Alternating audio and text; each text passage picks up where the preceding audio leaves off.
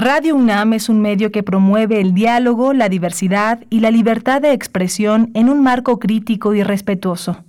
Los comentarios expresados a lo largo de su programación reflejan la opinión de quien los emite, mas no de la radiodifusora.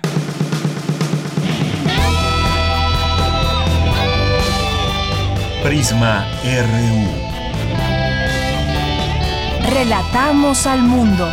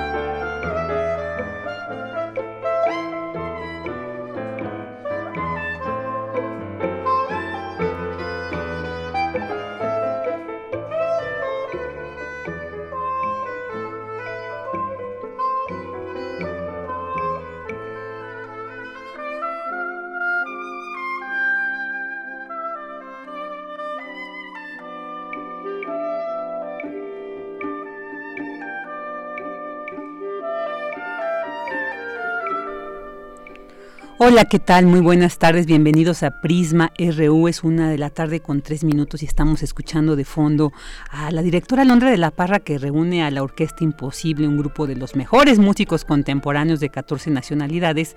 Y bueno, pues se los reunió con el objetivo de generar conciencia y apoyar a mujeres y niños de México afectados por el COVID-19. Estamos escuchando Danzón número 2 de Arturo Vázquez. Márquez.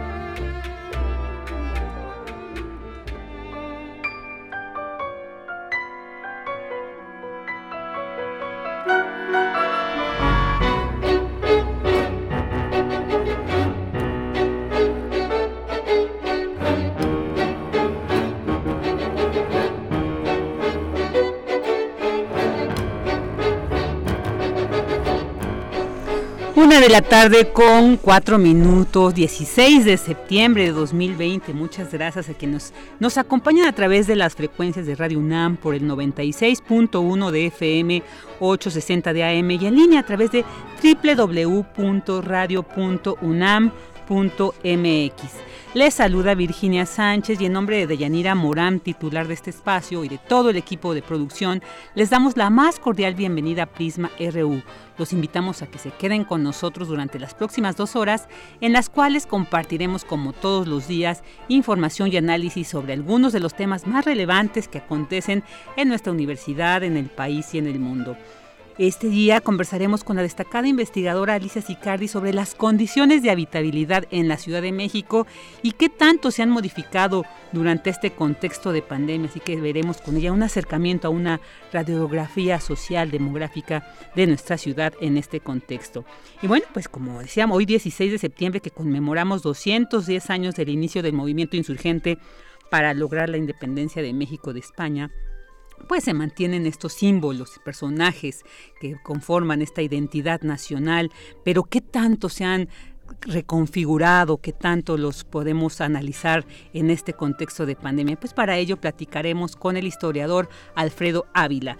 También platicaremos con la representante legal de los familiares de los mineros de pasta de concho sobre este acuerdo establecido con el gobierno mexicano para que por fin se inicien los trabajos de recuperación de los cuerpos de los mineros fallecidos y que continúan atrapados en la mina 8 de pasta de conchos en Nueva Rosita, Coahuila.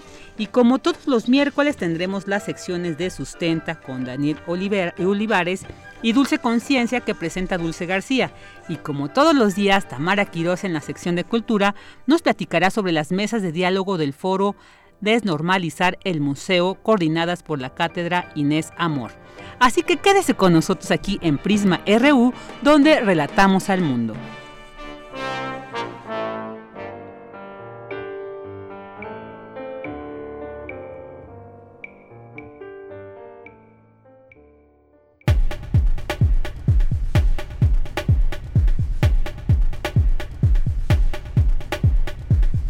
Vámonos a este resumen informativo. En temas universitarios advierten especialistas que el regreso a la normalidad podría incrementar las migraciones. La emergencia sanitaria ha implicado un aumento en los niveles de pobreza. Académico de la Facultad de Ingeniería de la UNAM, recibió el premio trienal Harold Chestnut. Su candidatura fue respaldada por 15 universidades de los cinco continentes. Y concluye la sexta Feria Nacional de Ciencia Pauta. Niñas, niños y adolescentes de diversos estados del país presentaron proyectos en beneficio de la sociedad. En información nacional, el presidente Andrés Manuel López Obrador dio su segundo grito de independencia en el Zócalo y lo dedicó a la esperanza. La ceremonia, contrario a lo sucedido a lo largo de la historia, se llevó a cabo de forma virtual y sin presencia del público. Mexicanos, ¡Viva la independencia! ¡Viva! ¡Viva Miguel Hidalgo y Costilla! ¡Viva! ¡Viva José María Morelos y Pavón! ¡Viva! ¡Viva Josefa Ortiz de Domínguez! ¡Viva! ¡Viva Ignacio Allende! ¡Viva! ¡Viva Leona Vicario! ¡Viva! ¡Viva el heroico pueblo de México! ¡Viva! ¡Viva México! ¡Viva! ¡Viva México! ¡Viva, ¡Viva México!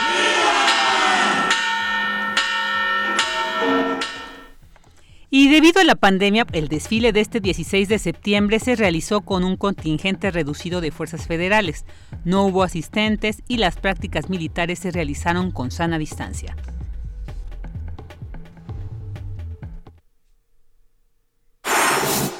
La Suprema Corte de Justicia de la Nación recibió del Senado de la República la solicitud de consulta popular para enjuiciar a expresidentes y la propuesta de pregunta formulada enviada por el presidente Andrés Manuel López Obrador. En temas internacionales, la Organización Mundial de la Salud trazó un panorama poco optimista sobre la evolución de la pandemia y alertó de la difícil situación en Europa. Advirtió que es realmente serio ya que no estamos ni a mitad de camino de la pandemia. Una misión de la ONU vinculó al gobierno venezolano con crímenes de lesa humanidad. Presentaron un informe que recaba el uso sistemático de la tortura y ejecuciones extrajudiciales. Prisma RU. Relatamos al mundo.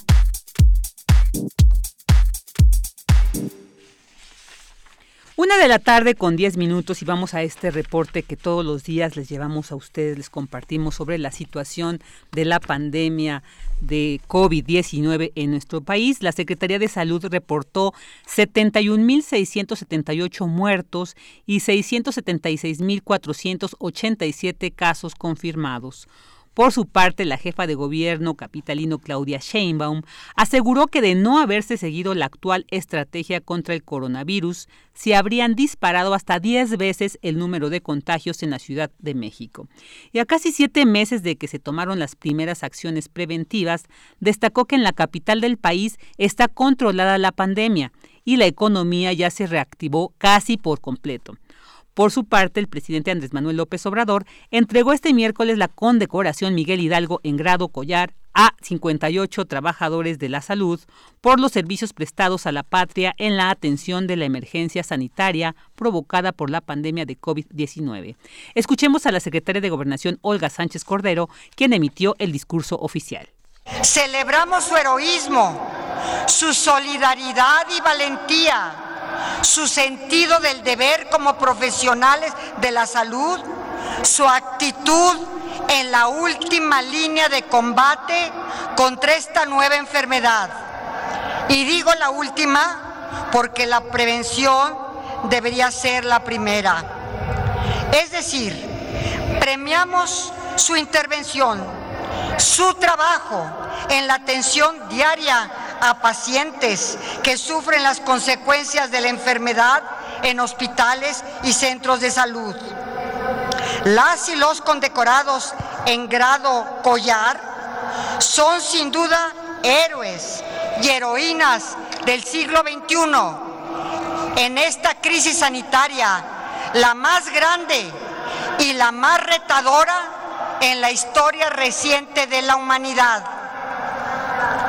Por ello, la nación les reconoce su heroísmo y su compromiso bueno, escuchamos a la secretaria de Gobernación, Olga Sánchez Cordero, quien fue la encargada de dar el discurso este día, en esta ceremonia por la independencia de México. Y bueno, que está pues en medio de este contexto de pandemia que desde ayer este grito de independencia que se dio de una manera tan solemne en un zócalo acostumbrado a que se llene de gente en esta ciudad, en el centro ahí de la ciudad, pues bueno, estaba vacío, pero realmente muy impactante ver esta, este mapa de la República Mexicana, ¿no? delineado por luces y esta llama de la de la esperanza y que bueno, enmarcó este grito tan sui generis, ¿no? tan tan especial y que bueno, trascenderá en nuestra memoria como un grito muy especial y bueno, esta ceremonia ya escuchamos ahí lo que dijo la secretaria de Gobernación Olga Sánchez Cordero.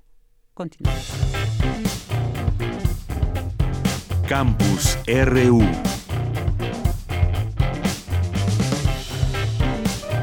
Vámonos a nuestra información universitaria. Anticipan más migraciones al terminar la pandemia. Esta información nos la comparte nuestra compañera Cindy Pérez Ramírez. Adelante Cindy, buenas tardes. ¿Qué tal, Vicky? Muy buenas tardes. Durante el ciclo de charlas La ciudad y la pandemia, temas urbanos del Programa Universitario de Estudios sobre la Ciudad de la UNAM, Fernando Lozano Asensio, director del Centro Regional de Investigaciones Multidisciplinarias de la UNAM, señaló que se espera que las migraciones provengan de países que fueron golpeados drásticamente en su economía. Ante ello, el sociólogo consideró importante promover políticas de inclusión hacia la población migrante, no considerarlos como los otros o personas sin derechos, sino como población que forma parte de los procesos locales, aunque sean de tránsito. La pandemia eh, va a implicar incremento en la pobreza, ¿sí? Y es de esperarse un crecimiento de la migración, sobre todo en países que, digamos, fueron eh, golpeados eh, de una manera drástica, no solo por la, por la situación prepandemia, sino en particular por la caída económica que se vivió durante la pandemia. Es importantísimo promover y, desarrollar políticas de inclusión hacia la población migrante, ¿sí? No verlos como, como los otros, o no, nada más, o nada más verlos como personas sin derechos, sino, sino también eh, población que, que, forma parte de los procesos locales, ¿sí? y pese a que sean eh, población en tránsito. Durante la conferencia en línea Migración, Ciudad y Pandemia, el experto recordó que en las últimas dos décadas México se configuró como nación de tránsito y destino. En el circuito México-Estados Unidos, uno de los más importantes a nivel mundial, se vive desde antes de la pandemia una política de cero tolerancia, criminalización, xenofobia y deportaciones masivas. Hasta aquí la información. Muy buenas tardes. Muy buenas tardes, Cindy, muchas gracias. Y bueno, integran talento infantil y juvenil en propuestas creativas para México. Abraham Menchaca nos tiene esta información. Adelante, Abraham, buenas tardes. ¿Qué tal, Vicky? Buenas tardes. Un saludo a los amigos de Prisma RU. Niñas, niños y adolescentes de diversos estados del país participaban en la sexta Feria Nacional de Ciencias Pauta, los retos del nuevo mundo, en la cual presentaron proyectos en beneficio de la sociedad, con lo que se impulsa su creatividad, talento y acercamiento con la ciencia. Concursaron 323 propuestas con impacto social, presentadas por menores de los estados de Querétaro, Michoacán, Chiapas, Morelos y Ciudad de México. El investigador del Instituto de Ciencias Nucleares y consejero directivo del programa Adopte un Talento, Jorge Hirsch, agradeció el interés de los concursantes del programa y la feria, así como a sus familiares. Por su parte, Alejandro Frank, coordinador general del Centro de Ciencias de la Complejidad y también consejero directivo del programa, agradeció a los niños y jóvenes por su participación. La propia ciencia está en búsqueda de las soluciones y yo creo que muy pronto vamos a podernos ver eh, los unos con los otros. Por su parte, el divulgador científico Pepe Gordon subrayó que la ciencia necesita distintos ángulos y abordajes para encontrar conocimiento. La ciencia requiere muchas miradas, requiere distintos ángulos y abordajes para encontrar conocimiento, pero sobre todo requiere la mirada atenta de un niño, de una niña que se enciende con el conocimiento, que se enciende con la belleza. Vicky, al finalizar este encuentro se entregaron 25 premios especiales Entre los ganadores de los primeros lugares están Emiliano Rodríguez e Isabel Espino por su proyecto Lucha contra las epidemias durante una pandemia. Por su parte, Michelle Wong y Paula Sosa obtuvieron el sitio de honor en el Premio a la Mujer por sus trabajos acercando la ciencia a las niñas y niños de mi comunidad. Vicky, el reporte que tengo. Buenas tardes. Buenas tardes, Abraham. Muchas gracias. Porque tu opinión es importante, síguenos en nuestras redes sociales, en Facebook como Prisma RU y en Twitter como arroba PrismaRU. Una de la tarde con 18 minutos y bueno, pues ya tenemos en la línea al historiador Alfredo Ávila, doctor en Historia y académico de la Facultad de Filosofía y Letras, porque bueno, queremos platicar, septiembre es un mes emblemático por los diversos acontecimientos trascendentales para el país ocurridos en diversos años y el más destacado es el inicio de su independencia.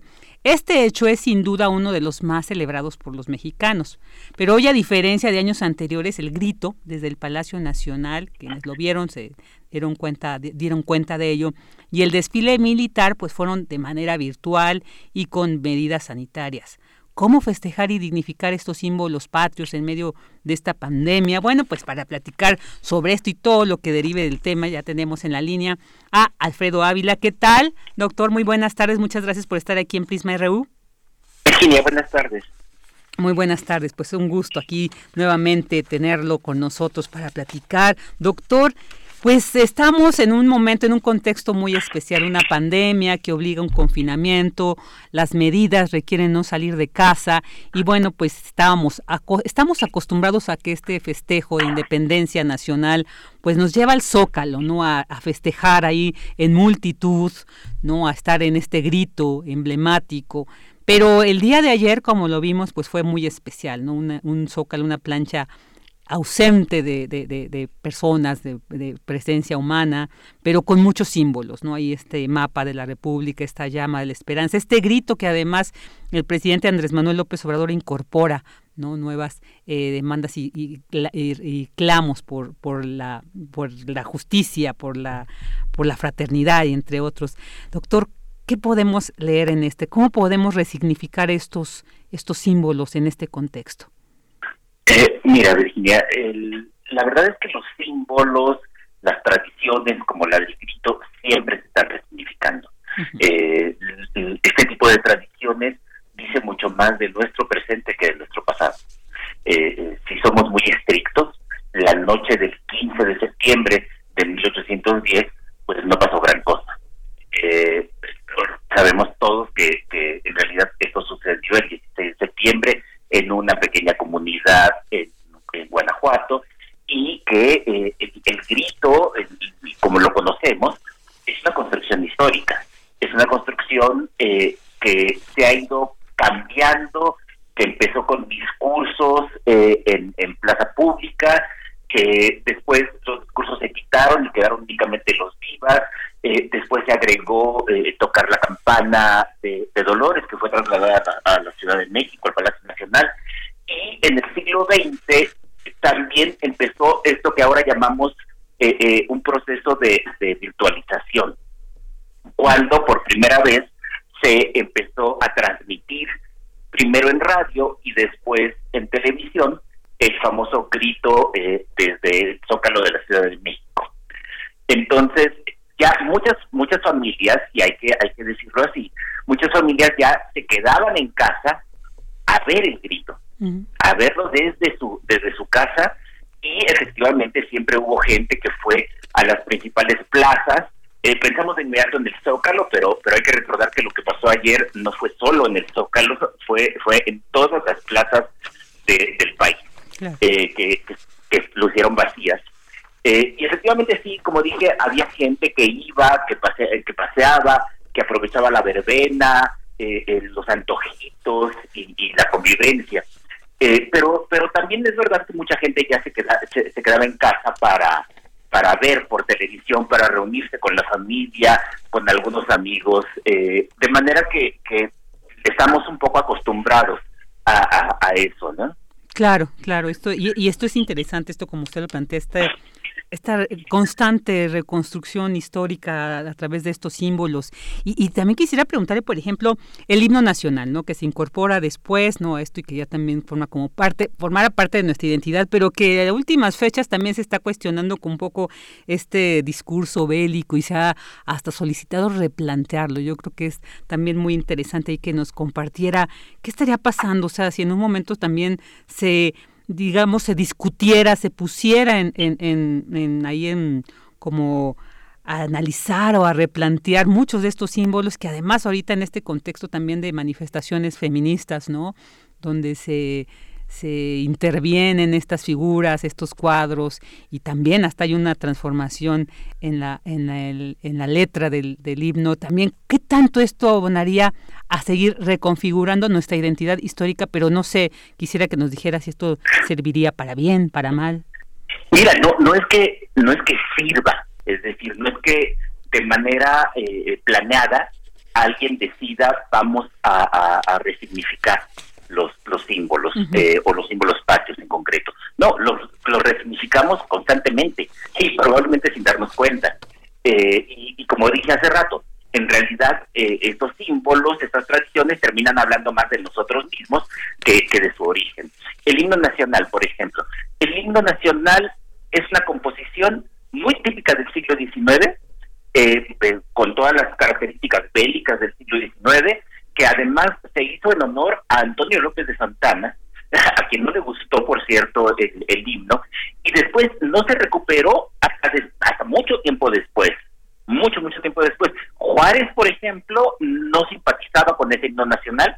Eh, hay que recordar que Juárez fue exiliado por Santana precisamente en la última dictadura, eh, y, fue poco a poco ya en, la última década del siglo XIX cuando empezó a eh, recordarse y a cantarse primero de manera extraoficial y ya en el siglo XX eh, formalizado mediante, mediante un decreto eh, que regula eh, al himno, al, escudo y, a la bandera. Y, y constantemente lo estamos cambiando. Estoy, estoy viendo ahora las banderas de México que tienen verde, blanco y el morado que eh, es un azul azul eh, oscuro yo estoy malo para, para esos colores perdón pero que pero que también están dando un nuevo significado a la, a la bandera eh, un significado inclusivo y es eso hay hay leyes que lo prohíben hay leyes que prohíben cambiar el escudo pero pero es es que es la realidad que estamos viviendo en la actualidad Digamos que estos símbolos están más en manos de, de la población, más allá de las leyes. Sí, por supuesto. Mira, siempre, siempre es un proceso de, negociación.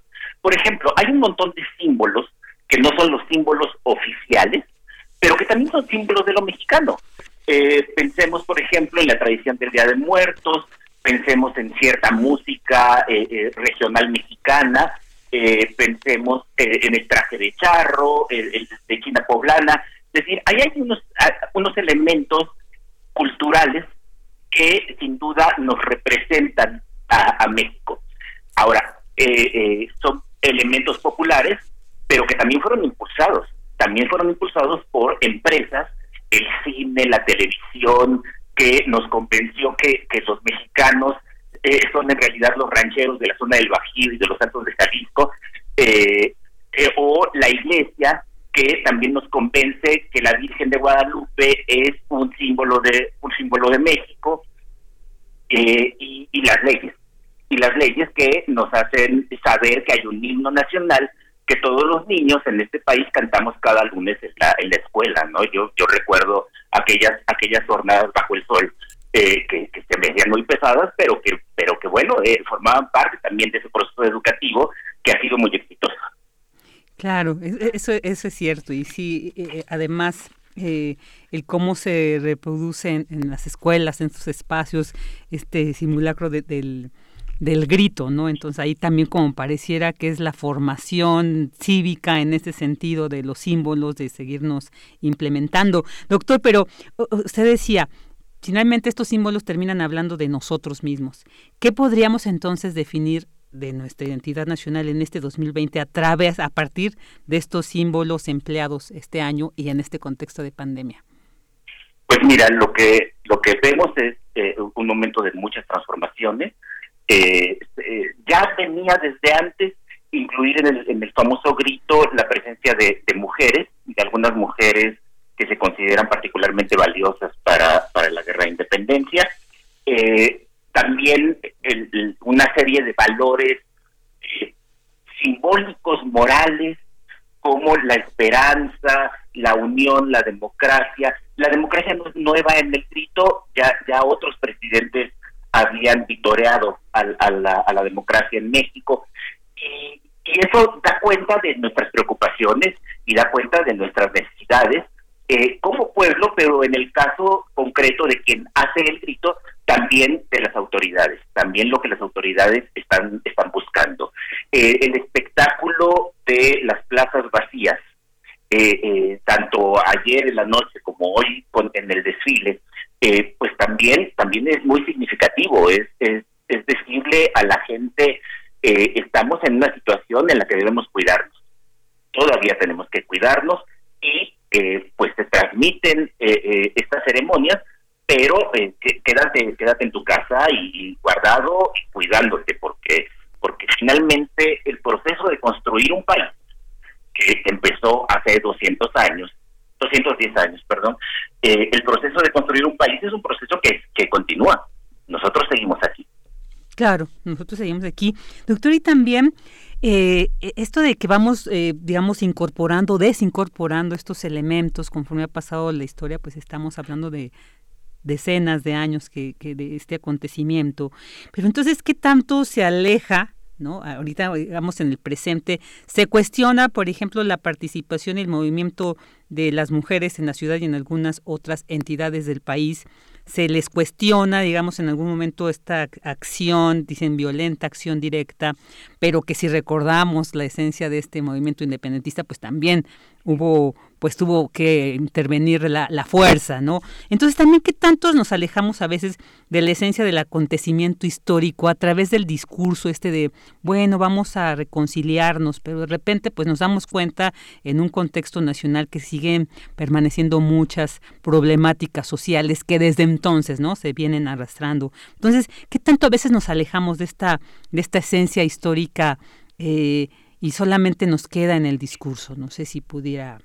Eh, a ver, por, supuesto, eh, eh, finalmente se recuerda lo que se quiere lo que se quiere recordar cuando cuando dicen que las mujeres que se manifiestan en las calles de México en las avenidas de México y que como dicen ahora, ¿no? Vandalizan los monumentos históricos y, dicen, ah, es que están atentando contra nuestra historia.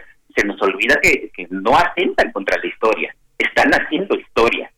Y, y efectivamente el, movimiento de Miguel Hidalgo, eh, eh, tú, no te atreviste a decirlo con esa palabra, Virginia, pero sí, fue tremendamente violento.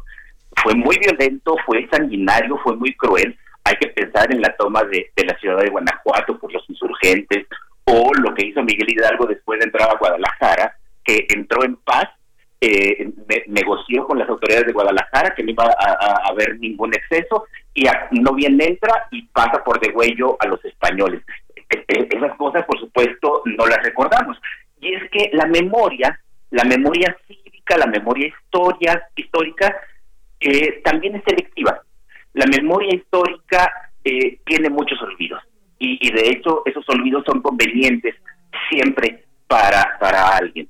Eh, estamos recordando ahora algunas mujeres eh, eh, de, la guerra de independencia y sin embargo no recordamos a las mujeres que defendieron sus comunidades cuando los realistas atacaban los pueblos en Guanajuato.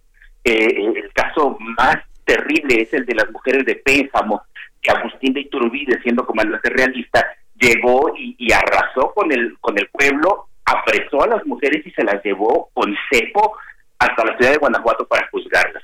Pero bueno, hay, hay una historia eh, subalterna, pero también una historia que debemos contar y que, por supuesto eh, eh, en los discursos hegemónicos nadie recuerda.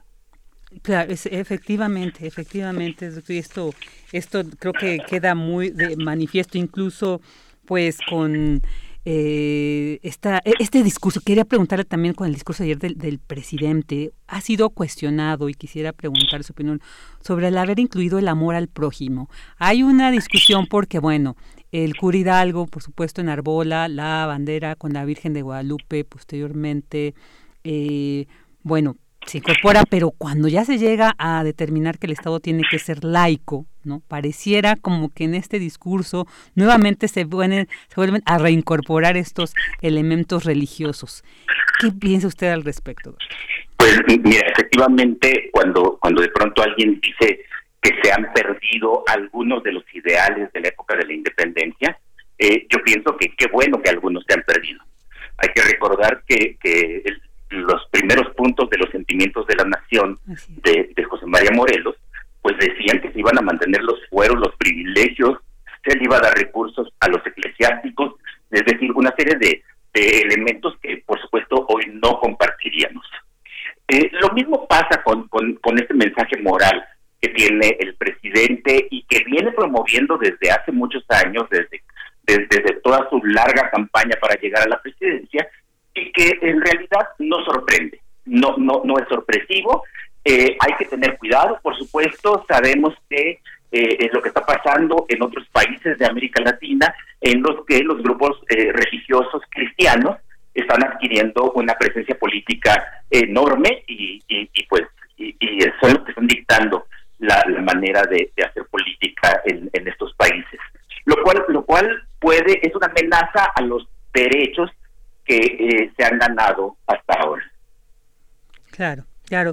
Pues, doctor, ya para ir finalizando esta interesante entrevista, también quisiera preguntarle, desde su mirada de historiador, entonces, ¿qué elementos, qué, cuáles de estos símbolos usted considera que deben permanecer, que no debemos, digamos, trastocar, que nos permiten tener como una mirada más amplia digamos, una mirada más congruente con este acontecimiento, con nuestra historia, con nuestro pasado y nuestro presente. Y por supuesto, esto, digo, la pregunta va también con miras al futuro. ¿Cuáles serían estos elementos eh, que deberíamos mantener? Pues mira, yo, yo creo que hay que mantener, por supuesto, este tipo de tradiciones. La tradición del grito es una tradición que lleva eh, 100, 208 años eh, haciéndose desde que Ignacio López Rayón la, la instauró allá en Huichapan eh, prácticamente nunca, salvo en este año, eh, eh, se ha dejado de celebrarse siquiera en algún pequeño pueblito o en alguna pequeña en alguna pequeña villa. incluso cuando el ejército de Estados Unidos ocupó la Ciudad de México en 1847, pues el gobierno, las autoridades nacionales eh, celebraron el grito en Querétaro y en los ayuntamientos de alrededor de la Ciudad de, México. Entonces, esas tradiciones continúan. Lo que yo no estoy tan seguro es de si debamos mantenerlas y no transformarlas o no trastocarlas, mm. porque en realidad las estamos transformando siempre. Siempre estamos asignándole nuevos nuevos sentidos. Entonces, me, eh, eh, me parece me parece importante pensar que las tradiciones y los símbolos también son históricos. Eh, en este momento, cuando vemos la bandera de México con su verde, blanco y rojo, nadie piensa en la religión, la independencia y la unión eh, de mexicanos y españoles, que es, el sentido original de las tres garantías que dio Agustín de Iturbide. Eh, eso no significa que debamos cambiar de bandera, no significa que debamos poner a, juicio el himno nacional y estas cosas, pero eh, eh, sí, sí lo resignificamos. Claro, y ya eh, por último, doctor, y esto a, a lo que usted ha dicho, también se ha dicho, realmente se consumó la independencia de nuestro país. ¿Qué podríamos decir ahora? ¿Sí estábamos hablando de que somos independientes o más bien esta, esa lucha por independencia se ha prolongado hasta estos tiempos? Pues mira, en un sentido eh, jurídico de construcción de Estado, efectivamente el 28 de septiembre de 1821 hay una declaración de independencia. Ese día se le informa a Juan O'Donoghue, el llamado último virrey, pues, este, póngale comillas porque en realidad no era virrey, pero pues, eh, tenía todas eh, las facultades que habían tenido los virreyes, se le informa que a partir de ese momento ya cesa su encargo y a partir de entonces ya el gobierno español desaparece de acá y se establece un, nuevo gobierno, un gobierno independiente. En ese sentido, por supuesto que hay consumación de, independencia, Pero la, la independencia es también un proceso de construcción de un Estado soberano, de un, de un Estado que ejerce sus derechos, que protege los derechos de sus ciudadanos, que los promueve. Y eso, por supuesto, es una tarea inacabada, no solo en México, sino en cualquier otra parte del mundo. Y por eso, por eso creo que celebramos también el inicio y no el final. Eh, no, no es una cosa exclusiva de México. ¿eh? En prácticamente todos los países se celebra más el inicio de estos movimientos que, el final. Y siempre es porque el final en realidad es un continuo. Todavía estamos en él. Claro, es un continuo, o sea, estamos, continuamos con este movimiento de independencia, entonces ahí tendremos que también valorar muchas de estas pues eh, además de este contexto, se ha transformado a más de 200 años, se ha transformado definitivamente nuestro contexto nacional, pero bueno, la lucha por independencia permanece. Doctor, pues muchísimas gracias por haber estado con nosotros una vez más. Fue un grato placer escucharle su interesante análisis sobre este tema. gracias a ti y al auditorio. Gracias. El doctor Alfredo Ávila, doctora en Historia y académico de la Facultad de Filosofía y Letras. Hablamos sobre estos símbolos patrios. Relatamos al mundo. Relatamos al mundo. Porque tu opinión es importante, síguenos en nuestras redes sociales, en Facebook como Prisma RU y en Twitter como arroba PrismaRU.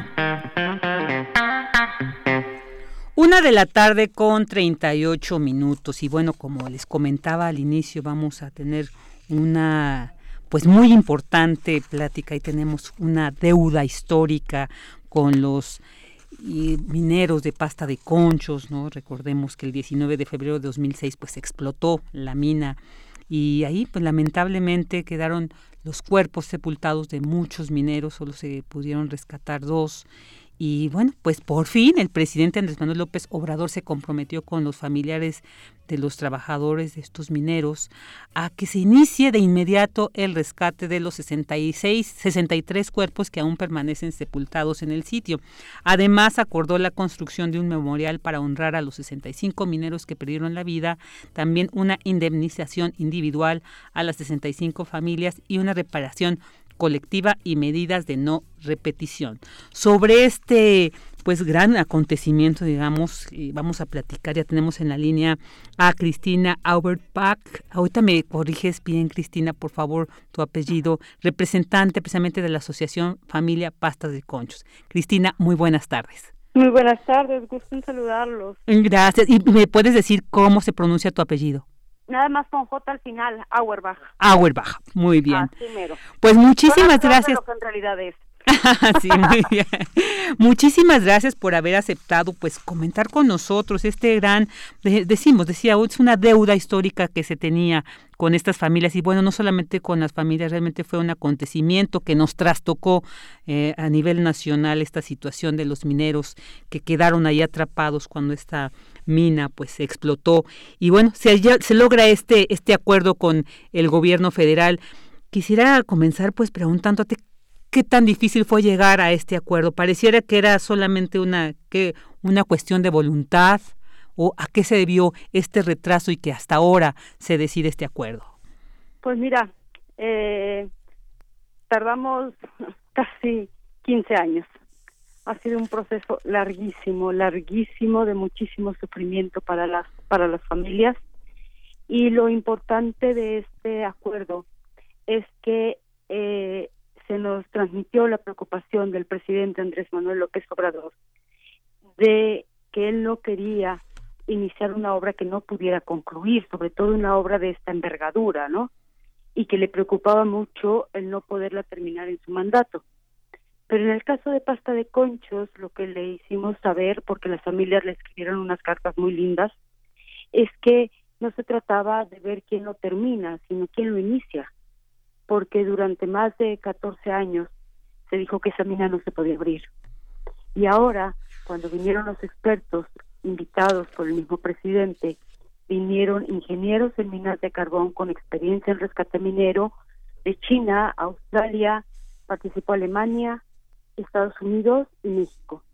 Y eran más de 20, de 20 expertos. Era, fue muy impresionante conocerlos por la experiencia que tienen en el rescate minero y todos concluyeron que sí se podía hacer la recuperación. Se solicitaron una serie de estudios que se hicieron con aparatos muy sofisticados, el Servicio Geológico Mexicano lo hizo para eh, determinar en qué condiciones estaba el subsuelo, las capas de la tierra, los volúmenes de agua, las, el gas, etcétera, para poder determinar cómo podría ser, porque habían no una, cuatro propuestas de cómo recuperar los restos, lo cual prueba que lo único que necesitamos era voluntad. Entonces, ahora ya se tiene la propuesta técnica y este acuerdo que, que se firma por primera vez es algo histórico. Creo que con el caso de Pasta Conchos han pasado muchas cosas por primera vez. Este, y eh, bueno, pues las familias están contentísimas porque finalmente se suma el, el reclamo de justicia, el anhelo de recuperar estos restos con la voluntad de un gobierno dispuesto a hacer hacer todo lo posible para que las familias por eh, en algún momento en un par de años porque esto va a tardar tiempo eh, puedan cerrar este terrible ciclo que han vivido. Claro se ha establecido entonces que el plazo prácticamente de rescate de los cuerpos se lleve a cabo en dos años no el rescate bueno digamos es como, yo, yo lo explico para quienes no sabemos de minería, es como cuando vas a comprar una casa, que tú ves la maqueta y, te gusta y está muy bonita y entonces si la quieres, pero ya para tú comprarla, eh, te entregan los mapas de cimentación, los mapas eléctricos, los mapas de plomería, todos los mapas sabidos y por haber que se requieren para hacer una, para tener una casa. En este caso, lo que tenemos es ya la propuesta de cómo hacerlo es decir, se van a hacer unos nuevos inclinados en la parte sur, que la parte sur, digamos, es la parte de atrás de la mina donde, donde están los restos, se van a hacer unos nuevos inclinados y a partir de esos nuevos inclinados se van a hacer cañones paralelos a las áreas siniestradas. Es una obra de gran envergadura, supone muchísimo trabajo y obviamente las familias y quienes nos hemos estado acompañando no queremos ni que se apresuren los tiempos ni que se quieren ahorrar costos porque esto lleva a otra tragedia. Es decir, Pasta de Conchos era una mina que estaba en terribles condiciones antes de explotar, luego explotó y luego ya la abandonaron 14 años. Entonces, literalmente es una zona desastrosa. Entonces, para poder empezar físicamente el rescate, ahorita se está en la etapa de que hay que hacer la ingeniería de detalle, todos estos planos que se requieren para poder hacerlo. Y una vez que eso se tenga, entonces se, iniciará físicamente. Se calcula, se calcula que puede tardar cuando menos cuatro años. Las familias están conscientes, las familias son, son, familias que han eh, trabajado y vivido en la minería del carbón toda su vida, ¿no? Entonces todos sabíamos que se iba a llevar, que se va a llevar mucho tiempo eh, la obra física para poder para poder llegar a los restos. Claro, y después, bueno, esperaron 15 años y por fin ahora se les da esta esperanza. Yo creo que, bueno, ahí ya el tiempo se vuelve relativo. Y, y, y, quisiera preguntarte, bueno, la Comisión Federal de Electricidad va a ser la encargada. Se ha anunciado que van a ser. ¿Qué tiene que ver ¿Qué tiene exactamente? Si nos causa una confusión o más bien una inquietud de qué, qué por qué, por qué la Comisión. Todo el mundo nomás pelaba los ojos. ¿En qué momento entró la CFE en la ecuación? Fíjate que yo estoy muy impresionada porque lo que propuso el presidente es este como una con una misma bola pegar en varias bandas, ¿no? Como dicen en el billar. ¿Por qué? Porque eh, es el costo de hacer esta obra es muchísimo dinero, muchísimo. Estamos hablando de, de un aproximado de 1.750 millones de pesos. Es una barbaridad de dinero. Entonces, CFE tiene las facultades para poder contratar obra. CFE lo que va a hacer una vez que se termine de recuperar los restos es que esos mismos inclinados que se van a usar para entrar por los restos se van a usar para extraer carbón del yacimiento de pasta de conchos que es de Grupo México. Y de esta manera, ese carbón CFE lo puede utilizar en sus plantas y de esta manera se traslada el costo de esta operación a Grupo México. Muy bien. y por cierto. Lo cual, lo cual, la verdad, nosotros celebramos, ¿eh? Claro, claro. Porque no veíamos por qué de tus impuestos, de los impuestos de los campesinos, de los indígenas, se tuviera que pagar una obra, si el responsable fue Grupo México. En todo caso, nosotros decíamos, pues divídanselo entre tres. O sea, quienes firmaron las actas de que la mina estaba bien y quienes firmaron las actas de la comisión mixta diciendo que la mina estaba bien fueron el Estado, la empresa y el sindicato. Entonces, cuando menos divídanselo en tres, ¿no? Que no se pague del erario la irresponsabilidad de un particular. Claro, y a esto Grupo México, además de que va a financiar este, eh, este trabajo de rescate, ¿qué ha dicho al respecto? Nada. Nada. como desde un principio, ¿no? Pues como siempre. Lo que pasa es que, bueno, no ha dicho, no ha dicho nada y creo que está en una amplia ganas de cooperar con el gobierno. este, obviamente no participará Grupo México del rescate. Eso tiene que quedar muy claro. No es que el Grupo México lo vaya a hacer porque es su yacimiento o que vaya a participar el sindicato minero. No, no, no. Ellos no van a hacer, no van a tocar este este yacimiento hasta por una cuestión de seguridad.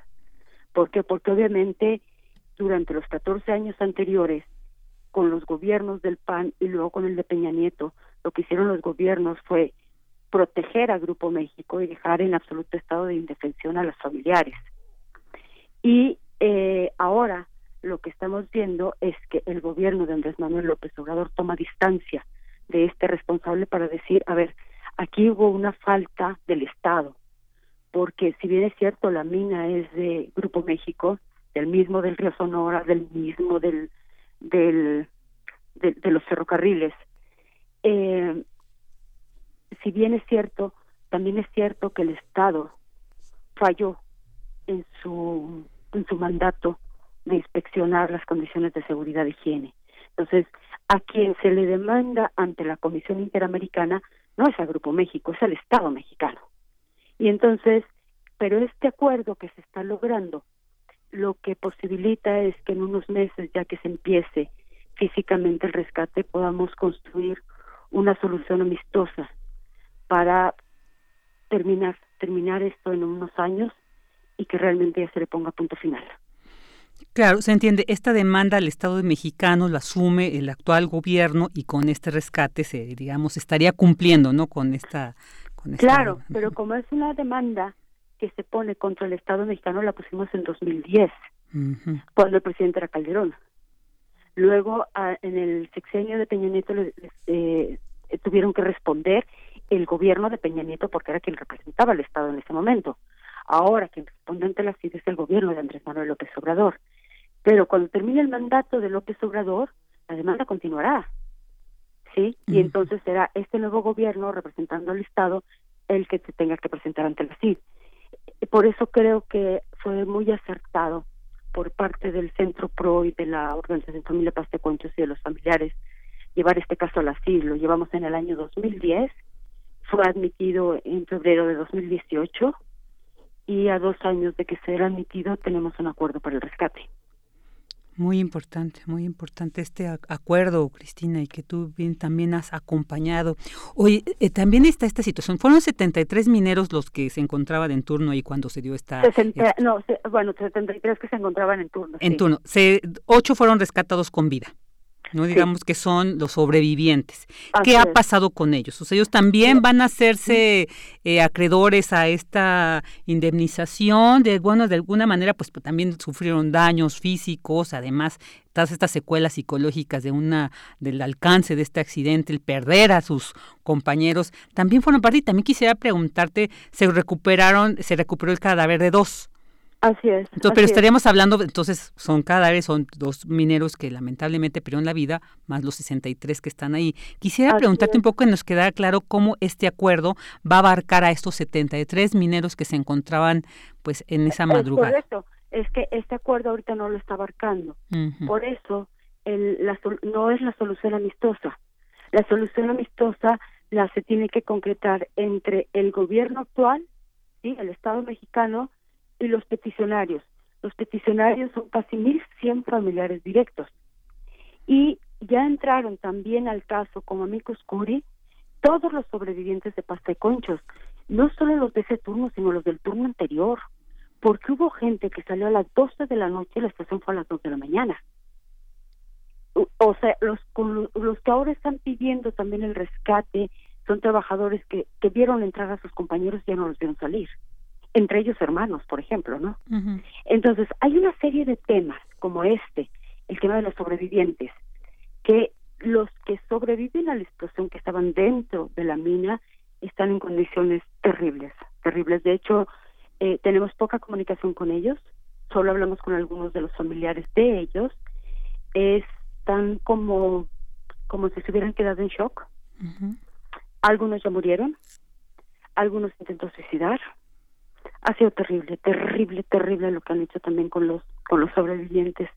Entonces, por eso es importante eh, este primer acuerdo para poder llegar a la CID y plantear todas las temáticas, porque la CID en el informe de admisión del caso dice si se violó el derecho a la vida, a la salud, a la integridad y a la protección judicial para los mineros que murieron y sus familias, pero se han violado los derechos económicos, sociales y culturales no solo de estos mineros o de los mineros del carbón, sino de todos los mineros del país.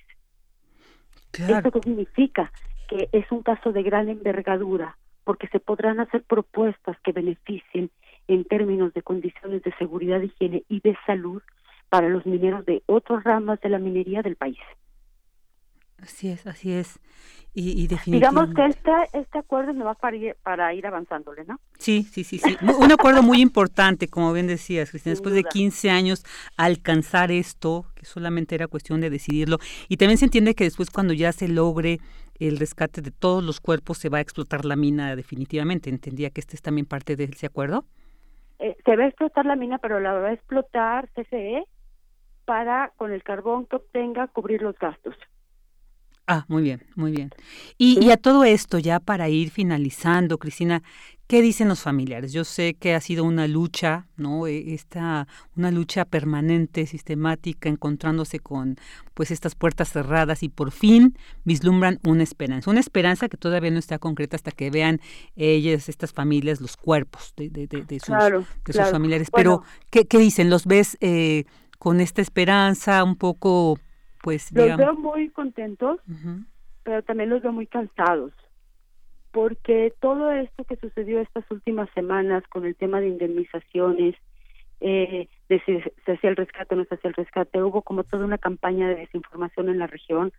Muchos familiares terminaron muy enojados entonces estamos como en etapa de ir otra vez como recomponiéndonos porque es muy desgastante para ellos que entren a dinámicas de consultas y a temas de, dinero, como el tema de las indemnizaciones, cuando todavía no se empieza el rescate. Entonces, nos parece muy acertado que esas indemnizaciones se entreguen, se entreguen inmediatamente, que se entreguen a quien las quiera recibir, todos las necesitan, eso nos queda muy claro. Pero hay familias que dijeron, yo no la quiero recibir hasta que empieces el rescate físicamente. Claro. Entonces, bueno, pues que se le respete a todo mundo, ¿no? El que lo quiera recibir y el que no lo quiera recibir, y también hacemos un llamado a las mismas ciudades, al, al gobierno, porque han estado hablando de las cifras, han estado hablando de las cantidades que van a recibir, son públicas y nos parece un brutal descuido porque ponen en condiciones de mucha vulnerabilidad a las familias. Es decir, ahora resulta que pasaron de ser los pobres de la región a ser los secuestrables, ¿no? Extorsionables. Claro. Entonces tenemos mucha preocupación por eso eh, nosotros no hablamos de cifras, de hecho no, no ni nos metemos en ese en ese asunto. La indemnización es un derecho, no no es un favor ni es un gesto de, generosidad, es un derecho de las de las familias. Esta indemnización corresponde al Estado mexicano por las faltas que de lo que no hizo, es decir, no, no hizo bien una inspección. Nos, eh, pero también creemos que eh, va a haber un momento para hablar del tema del dinero, porque por ejemplo, con Javier Lozano, él tramitó las pensiones con actos de defunción ilegales y las tramitó eh, con el salario que ganaban eh, la noche en que fue la explosión, ¿sí? Pero al día siguiente, a partir del día siguiente, la empresa les pagó el triple salario por más de un año.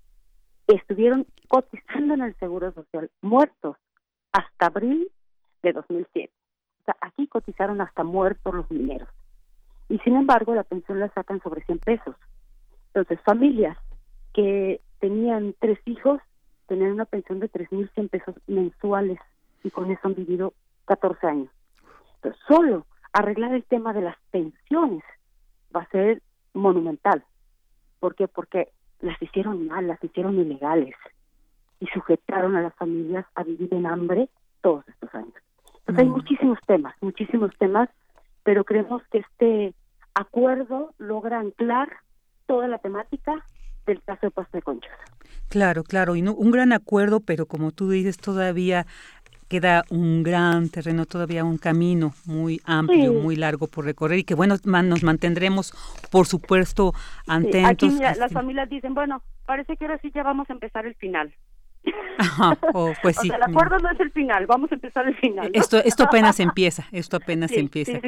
Cristina, pues muchísimas gracias por habernos compartido un gran logro, se, en, realidad también un reconocimiento para ti que has sido representante de la Asociación de Familia Pasta de Conchos y que bueno, también pues mucho de este acuerdo pues se te, se te debe también a, tu gran trabajo y compromiso y bueno, pues nos mantendremos en comunicación para darle seguimiento al avance de este rescate de los cuerpos de los mineros en pasta de concha. No, somos nosotros quienes estamos agradecidos porque desde los hoy desde el primer año 2006, 2007 que nadie le hacía caso a las familias, que nadie nos tomaba llamadas, que nadie nada, ustedes siempre nos atendieron, siempre nos buscaron y se los estamos muy agradecidos. No, pues por supuesto. de ustedes. No, y este espacio, por supuesto, que siempre estará abierto para ustedes. Muchísimas gracias, Cristina Auerbach, representante de la Asociación Familia Pasta de Conchos.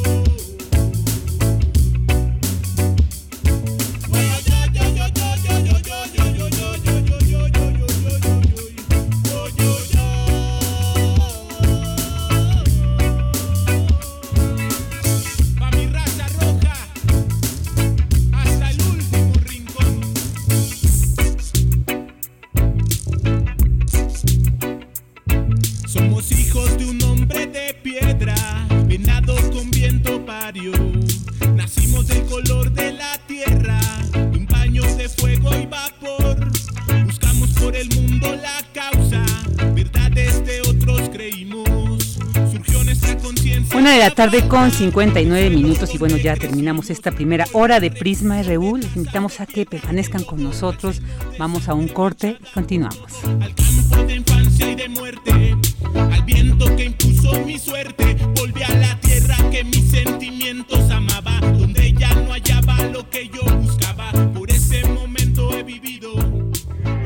Porque tu opinión es importante, síguenos en nuestras redes sociales, en Facebook como Prisma RU y en Twitter como arroba PrismaRU. El distanciamiento social y el aislamiento son medidas necesarias para los tiempos que vivimos, y donde el ocio aparece, la cultura llega a sanar. Cultura UNAM pone a tu disposición el programa Cultura UNAM en Casa una programación variada de actividades a distancia, a las cuales puedes acceder por distintos medios digitales, artes visuales, música, danza, teatro, cine, literatura, cursos, talleres y más. Busca las distintas opciones que hemos preparado para ti en TV UNAM, Radio UNAM y en culturaunam.mx. En redes sociales puedes estar al tanto de las actividades con el hashtag Cultura UNAM en casa. Fomentamos el acercamiento social frente al distanciamiento físico. Cultura UNAM.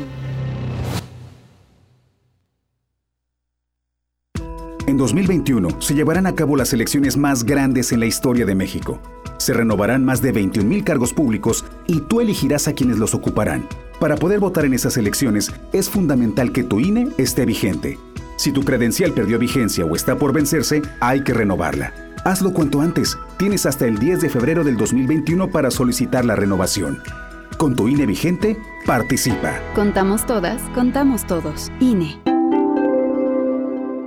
Dije, total, voy a ser ciencia le saca uno la verdad a las personas, como sea, de guacanazos, a meterles la macana eléctrica. Éramos los halcones. Creí que era un bebedor socialista, podía dejar de beber cuando yo quisiera, ¿no? Y no fue así. Perder familia, perder trabajo, tocar un fondo de sufrimiento muy cabrón, de esos delirios visuales, ver cómo me comía las arañas, los alacranes. En el mundo de las drogas no hay final feliz.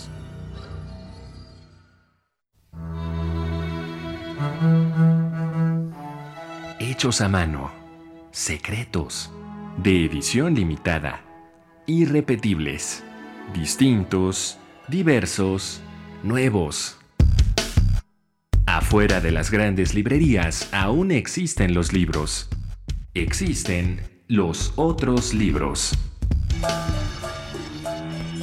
Radio UNAM te invita a continuar con su tradición del Tianguis de la Diversidad Textual en un formato a distancia. Los otros libros. Entrevistas y presentaciones de libros y editoriales alternativas a través de Facebook Live. Sábados a las 19 horas en la página de Facebook de la sala Julián Carrillo.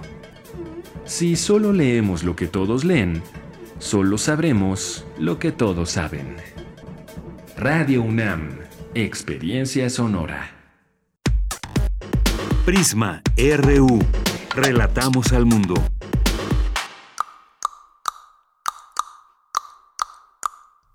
Cuando era niña mami me cantaba y ella cantaba todito el día y se inventaba mil cancioncitas para mamá, papá y la tía.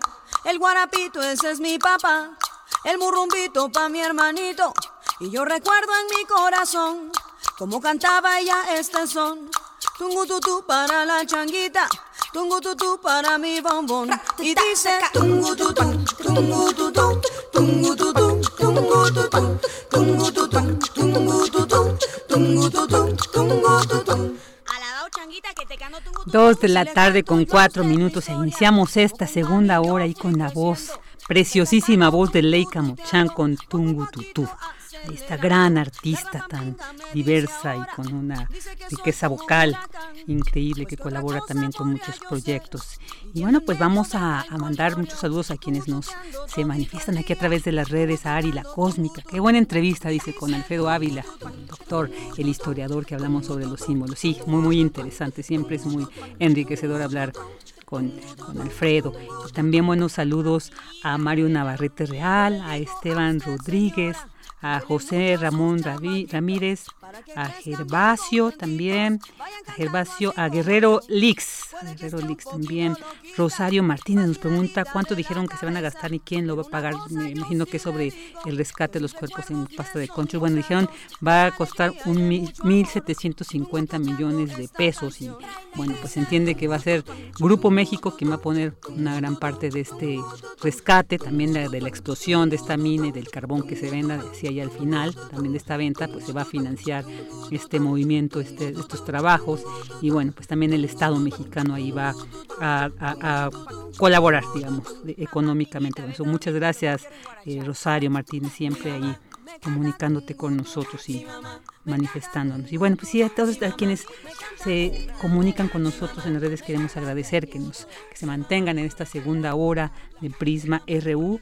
Y bueno, pues vámonos a con esta información universitaria. Organismo Mundial galardona a universitario por el mejor libro de texto en Ingeniería de Control. Cindy Pérez Ramírez nos tiene esta información. Adelante, Cindy. Vicky, muy buenas tardes a ti y a todo el auditorio de Prisma RU. Leonid Friedman, académico de la Facultad de Ingeniería de la UNAM, recibió el premio Trenal Harold Chestnut por considerar que su libro Sliding Mount Control and Observation contribuye de manera sustancial a la educación de los ingenieros de control. El galardón, instituido desde 1987, le fue entregado de manera virtual en el Congreso Mundial de la Federación Internacional de Control Automático, que originalmente tendría como sede la ciudad de Berlín, Alemania. La obra que Leonid Friedman escribió en coautoría con los doctores Yuri Schetzel de la Universidad de Alabama, Estados Unidos, Christopher Edwards de la Universidad de Exeter, Reino Unido y Ariel Levant de la Universidad de Tel Aviv, Israel, está dirigido a estudiantes de maestría y doctorado, investigadores e ingenieros. El libro del texto es el libro del texto, entonces debe tener ejercicios debe tener eh, muchas cosas didácticas. Y entonces todo esto nos ayudaron a hacer mis alumnos que estuvieron de 2010 a 2013 en maestría, doctorado y postdoctorado. Entonces ellos nos apoyaron mucho. Entonces hicimos el libro, lo publicamos en 2014, el libro salió. Resulta que nuestro libro es mejor citado como libro del texto durante el proceso de selección se destacó que Sliding Mode Control and Observation es reiteradamente citado entre los libros de texto publicados de 2010 a 2017. Contiene ejercicios y soluciones de problemas, por lo que cumple con los requisitos principales del galardón. Hasta aquí la información. Muy buenas tardes. Muy buenas tardes, Cindy. Muchas gracias. Y bueno, ahora nos vamos a la sección que nos presenta todos los miércoles mi compañero Daniel Olivares y ¿han escuchado hablar de la moda rápida y la moda sustentable? Bueno, pues hoy en Sustenta nuestro compañero Daniel Olivares nos hablará de estos dos conceptos. Adelante.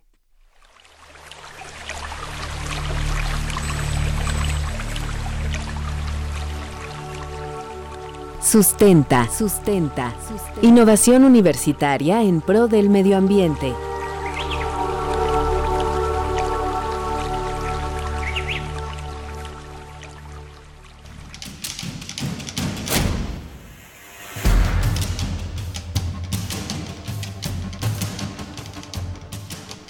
Se mata millones de vacas, cerdos, ovejas y cabras por su piel cada año. Son castrados, marcados, a otros les quitan los cuernos y las colas, todos sin anestesia. Después, son echados a un camión que los lleva a la muerte, desangrados y desollados. La piel no es simplemente el resultado de los rastros del matadero, es en sí una industria próspera. PETA, Organización Mundial en Pro de los Derechos de los Animales. La industria textil utiliza diversos materiales naturales como la seda, la lana o el cuero y de origen vegetal como el algodón y el lino, así como sintéticos como la licra y el poliéster. La industria del calzado utiliza también materiales de origen animal, obtenidos de manera violenta e indiscriminada. Aunado a esta crueldad, la industria del zapato se ha convertido en una de las más contaminantes del planeta el Instituto Tecnológico del Calzado de España, que trabaja e investiga temas para este sector, realizó un estudio en el año 2017 que arrojó cifras alarmantes. La fabricación de un solo par de zapatos puede producir hasta 23 kilogramos de CO2.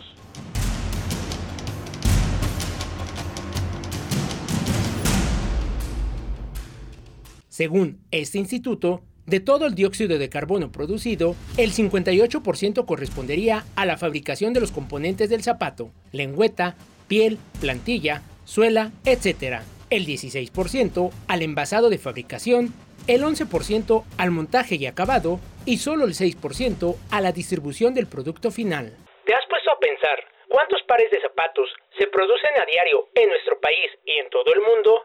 La producción de un solo zapato genera una huella ecológica de grandes dimensiones. ¿Alguna vez has escuchado hablar de la moda rápida y la moda sustentable? La tendencia de las grandes marcas de ropa en el mundo es producir prendas de vestir con un periodo de vida corto para que el consumidor adquiera sus productos en menor tiempo. A esto se le llama moda rápida, pero esto genera una cantidad importante de contaminación.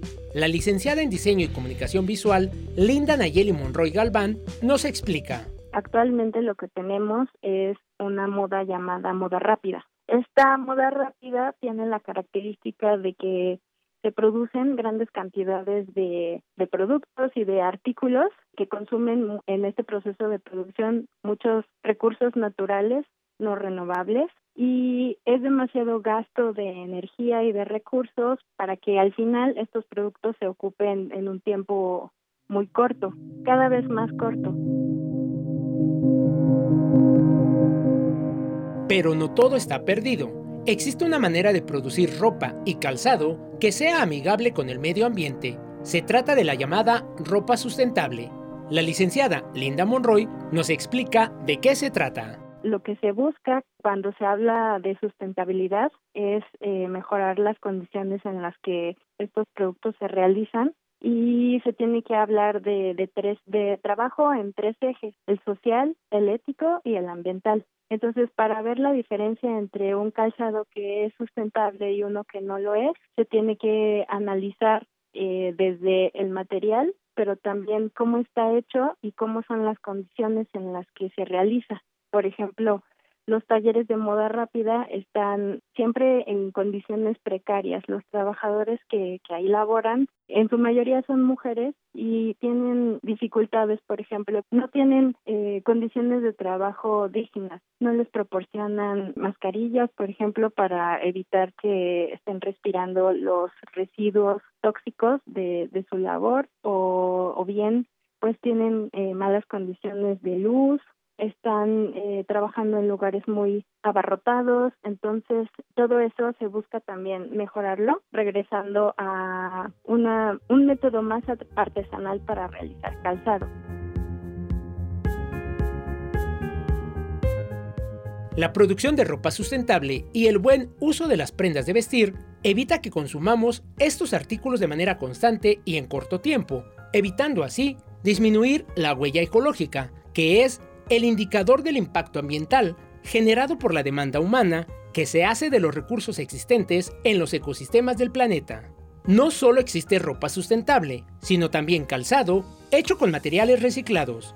En la siguiente entrega de Sustenta hablaremos de este tema desarrollado por la académica de la Facultad de Artes y Diseño, Linda Nayeli Monroy Galván. Para Radio UNAM, Daniel Olivares. Muchas gracias, Dani, como siempre, temas muy interesantes e importantes, sobre todo en este ámbito de la sustentabilidad. Ahí, bueno, esta industria del calzado y la ropa, que además decían, hay muchas marcas que decían esta ropa desechable, ¿no? Y que termina en la basura y que termina contaminando. Entonces es un tema muy interesante y bueno, cómo nos dice, nos, nos anuncia Dani, continuará la siguiente semana. Así que bueno, no se lo pierdan. Y bueno, ahora pues Continuamos. Internacional RU. Este miércoles, Yoshihitsuga, de 71 años, fue electo nuevo jefe del Partido Liberal Demócrata que gobierna en Japón. Se convierte en primer ministro por el Parlamento en sustitución de Shinzo Abe, que dimitió por razones de salud. El presidente de Venezuela, Nicolás Maduro, y los ministros más importantes de su gobierno están vinculados con posibles crímenes de lesa humanidad. Así lo reveló este miércoles una misión de la Organización de las Naciones Unidas al presentar un informe que recaba el uso sistemático de la tortura y las ejecuciones extrajudiciales en ese país. En medio de las protestas que vive su país, el líder bielorruso Alexander Lukashenko pidió al presidente ruso Vladimir Putin que suministre armas a su país. Ambas naciones realizan maniobras militares conjuntas que se alargarán hasta finales de septiembre. La Organización Mundial de la Salud trazó un panorama poco optimista sobre la evolución de la pandemia y alertó de la difícil situación en Europa. Por su parte, el gobierno de Estados Unidos planea empezar a distribuir una vacuna contra el COVID-19 apenas un día después de su aprobación. Mientras tanto, el gobierno francés ha cerrado más de 80 escuelas desde que se reanudó el año escolar hace 15 días. La Universidad de Montpellier suspendió las clases en la Facultad de Medicina luego de que 60 estudiantes dieran positivo tras una fiesta.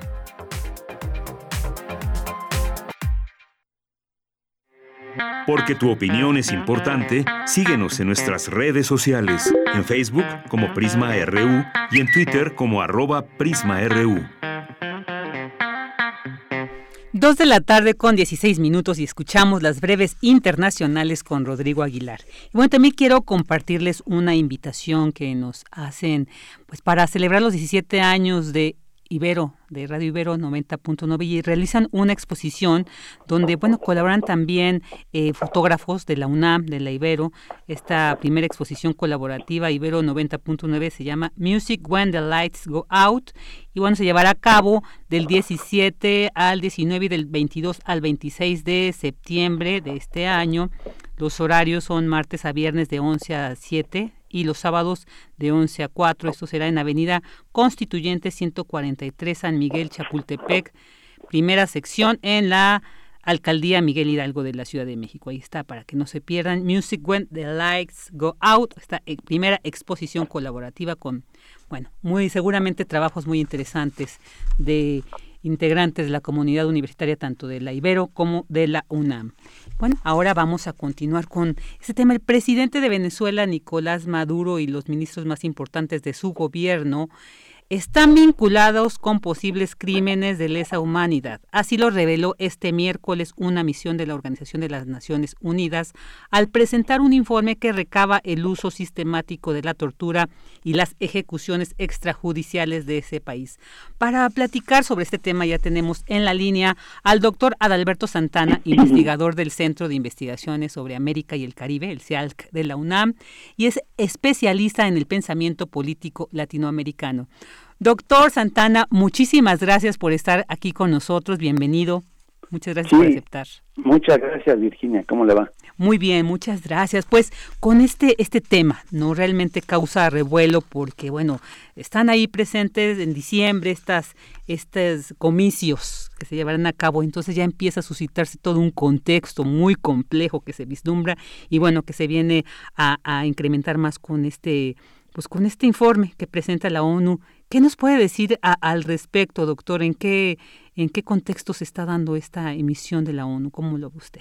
Sí, mire, el, problema es que eh, eh, Venezuela es un asunto muy polémico, porque hay un sector, evidentemente el mayoritario, que representa el presidente Nicolás Maduro, que representa al Ejecutivo y que tiene distintos órganos que le pertenecen, y hay otro sector de una oposición que también no es unificada, es una oposición dividida, ¿sí?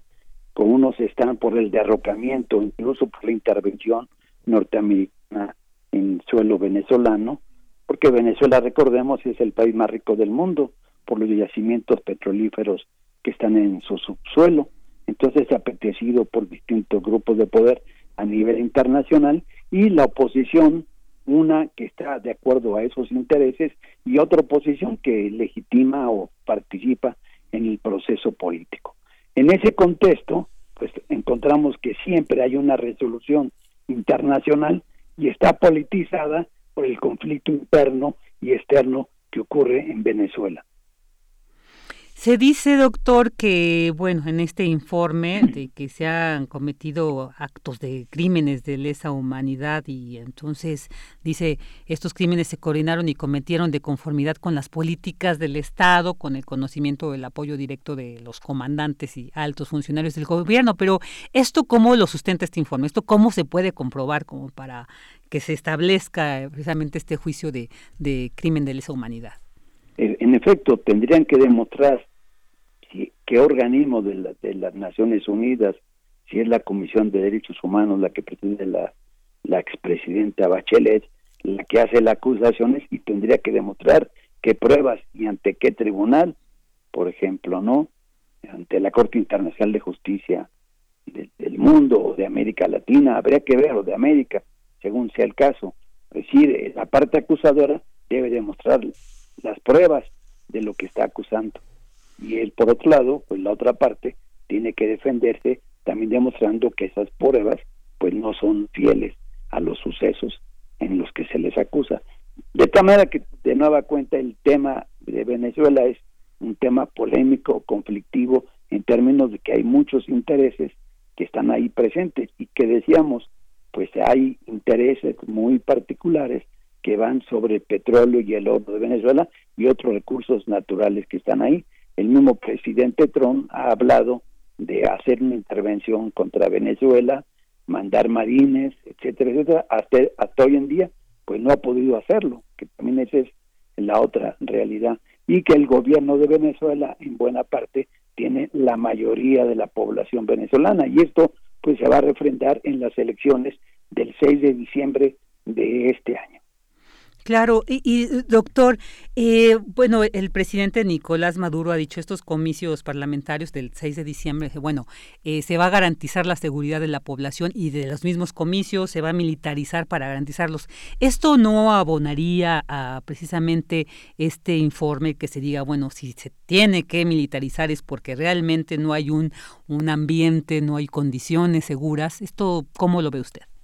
Bueno, yo creo que sí hay condiciones seguras no ocurre como ha sido en el caso mexicano que hay fraude. En el caso de Venezuela, las elecciones, por ejemplo, son electrónicas. Hay una mayor confiabilidad de todo esto porque el organismo que las organiza ¿sí? es independiente del Estado y está muy bien legitimado por la sociedad en su conjunto, tanto por el, gobierno como por sectores de la oposición. Hay un reconocimiento, por ejemplo, eh, el, el que está principalmente para desconocer todo el Estado venezolano, pues es el, el, autonombrado presidente Juan Guaidó, que solamente lo reconoce el gobierno del señor Trump y, 50 gobiernos de la Unión Europea, que son los que están interesados en el petróleo venezolano y que les gustaría pues que ese gobierno quedara, ¿no? Por un lado, pero esa asamblea ya también llega a su término, pues van a elegir nuevos miembros y seguramente pues Juan Guaidó pues va a perder todo el espectro que hasta hoy en día tiene y los recursos que le han dado o también lo que le han hecho al gobierno de Venezuela, al Estado venezolano, son confiscarle en Estados Unidos y en Inglaterra los bienes que legítimamente le pertenecen al gobierno de Venezuela. Por eso es que es un conflicto muy politizado a nivel interno y a nivel internacional. Doctor, ¿y, qué tanto tiene relación este informe con lo que, que usted menciona a, este, pues digamos, líder de oposición en, Venezuela, Juan Guaidó, quien digo, cito textualmente lo que decía, nos hemos enfrentado, y lo que lo dijo hace poco, hace días, nos hemos enfrentado a criminales a un régimen que no ha respetado ningún tipo de forma y ha sido la sistemática violación de los derechos humanos. Esto viene, dice, a validar las denuncias que hicimos y que hizo el presidente Duque en la Corte Penal Internacional. ¿Qué relación encuentra usted con este dicho de Guaidó y con ahora este, este informe de la ONU? Sí, le decía que ahí también es el, un asunto internacional, porque el gobierno del presidente Guaidó, junto con el quien uno fue su antecesor, uno de ellos, que es Álvaro Uribe, pues está siendo ahorita condenada por la violación de los derechos humanos en Colombia, que es un país donde más se cometen la violación de los derechos humanos, cantidad de desaparecidos políticos, sí, cantidad de asesinatos que han ocurrido, y entonces ese gobierno quiere acusar al gobierno venezolano cuando no puede exactamente ocultar todas las violaciones de derechos humanos que ha habido en Colombia a lo largo de más de 50 años, que es lo que ha durado la guerra que actualmente todavía sigue en territorio colombiano, ¿no? Y es un número muy semejante de asesinatos en esos 50 años de muertos a los que ha generado el narcotráfico en México y el crimen organizado y las mafias del poder en México, sobre todo durante el periodo del gobierno de Peña Nieto, de Calderón, de Fox y todo hacia, hacia atrás. Entonces, comparativamente Venezuela ha habido menos violación de derechos humanos que en Colombia o en México. Claro. Doctor, y bueno, también eh, en esta en este informe destacan que pues se habla de que se responsabiliza a las fuerzas de acción especial, ¿no? Y dice estas deben ser desmanteladas y los responsables de todas las fuerzas de seguridad, así como sus cadenas de mando deben rendir cuentas. Este, esta, digamos, este dictamen sería una incidencia o realmente está en sus atribuciones de la ONU establecerlo. Pues evidentemente es un intervencionismo directamente ahí, ¿no? Porque no se puede desmantelar un Estado al interés de otros estados o de otros organismos internacionales. Para eso existen las cortes internacionales, ¿no? Y a la, y a la par, pues el gobierno de Venezuela, en mi juicio, ha sido muy respetuoso de los derechos humanos, porque en buena parte quien ha generado las violaciones, sobre todo en las protestas sociales, ha sido la oposición, quien ha cometido una, una serie de irregulares. Seguramente también habrá algunas eh, violaciones de algunos funcionarios del gobierno, pero no son las mayoritarias comparativamente con las que ha hecho la oposición, por ejemplo, intentos de golpe de Estado, eh, atentado contra el presidente Maduro, desaparición de una diversidad de personas que fueron quemadas, incineradas, porque eran de origen indígena, por ejemplo, que lo hacía por parte de la oposición o que eran de afro-venezolanos. Entonces, hay también formas de, racismo que se han dado en este conflicto político venezolano. Doctor, y quisiera preguntarle eh, un poco como para eh, históricamente recordar cuál ha sido también el papel de la ONU en este conflicto de Venezuela. ¿Se ha manifestado en algún momento contra estos, pues que se ha señalado intentos de golpe de Estado, ¿no? Precisamente por parte de la oposición. ¿Se ha también posicionado la ONU al respecto? Bueno, es, difícil en, en, cierto momento intervenir por parte de la ONU, quien de hecho quien más ha intervenido es la Organización de Estados Americanos a través de su secretario general, que ha sido una política muy ligada a la, política de Washington, por ejemplo, de, de, intervencionismo en Venezuela, de no reconocer al gobierno del presidente Maduro y tener en, la, en el seno de la Organización de Estados Americanos a un representante del señor Guaidó, lo cual es totalmente ilegítimo y que no representa al Estado a la par que el Estado venezolano ya retiró su posición de ser miembro de la Organización de Estados Americanos, porque se ha reconocido también que ese organismo pues es el Ministerio de Colonias de los Estados Unidos. Cuba está también fue expulsada de la OEA y Venezuela ha dicho que ya bueno, ya en su procedimiento de retirarse de ese organismo. México hizo hace poco una propuesta de un secretario general y que se vio el señor Almagro quedó porque tenía el apoyo de Trump y de los gobiernos de la derecha de América Latina. Incluso la candidata del gobierno mexicano, que era la ex canciller de Ecuador, no fue ni votada por el propio gobierno de, Ecuador porque está en un perfil totalmente ultraderechista el gobierno del Ecuador, que también atenta contra el gobierno de Venezuela como lo hace el gobierno de Colombia. ¿Y qué alcances puede tener entonces este, este informe, doctor, al respecto? Y también, pues, sobre todo pensando en estos países centro y sudamericanos, eh, ¿qué alcance podría tener? Pues que todavía eso va a entrar en un proceso de debate ahí en, el seno de la Comisión de Derechos Humanos de la ONU y habrá que ver cuáles son las posiciones de los que defienden que hay una sistemática violación de derechos humanos y también del, del gobierno venezolano, cómo, cómo decir, demostrar que eso son falacias, que son pruebas y que es parte del sistema de desestabilización que hay contra su gobierno. Es decir, no toda acusación es un hecho, sino se tiene que comprobar que realmente así sucede. Claro, y a todo esto, doctor, ¿qué ha dicho el presidente Nicolás Maduro? Ahí yo trataba de encontrar algún, algunas palabras, un pronunciamiento al respecto, no, no me fue posible, entonces quisiera preguntarle si usted sabe cuál ha sido la respuesta del presidente sobre este informe de la ONU. Sí, ahí es escasa ahorita la información porque más o menos esto es, es reciente, imagino que el gobierno del presidente Maduro tendrá que considerar dar una posición oficial respecto a esa situación. Y también recordemos que la Asamblea Nacional en, Venezuela pues está dividida.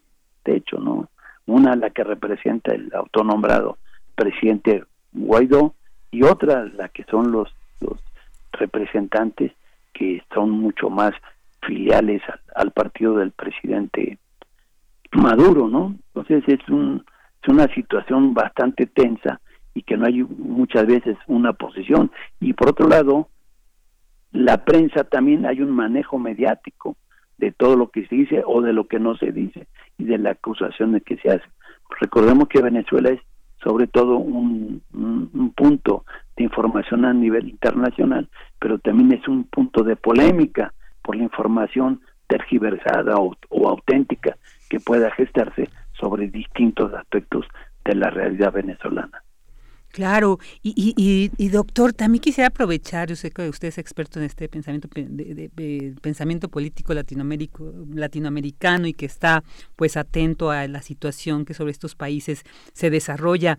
Y yo creo que en este contexto de pandemia que estamos viviendo también es un reflejo de la firmeza, ¿no? de la fortaleza de los gobiernos sobre esta atención sanitaria de la pandemia esta situación en Venezuela para también tener claro este panorama ¿Cómo se está viviendo? ¿Cómo lo ha manejado?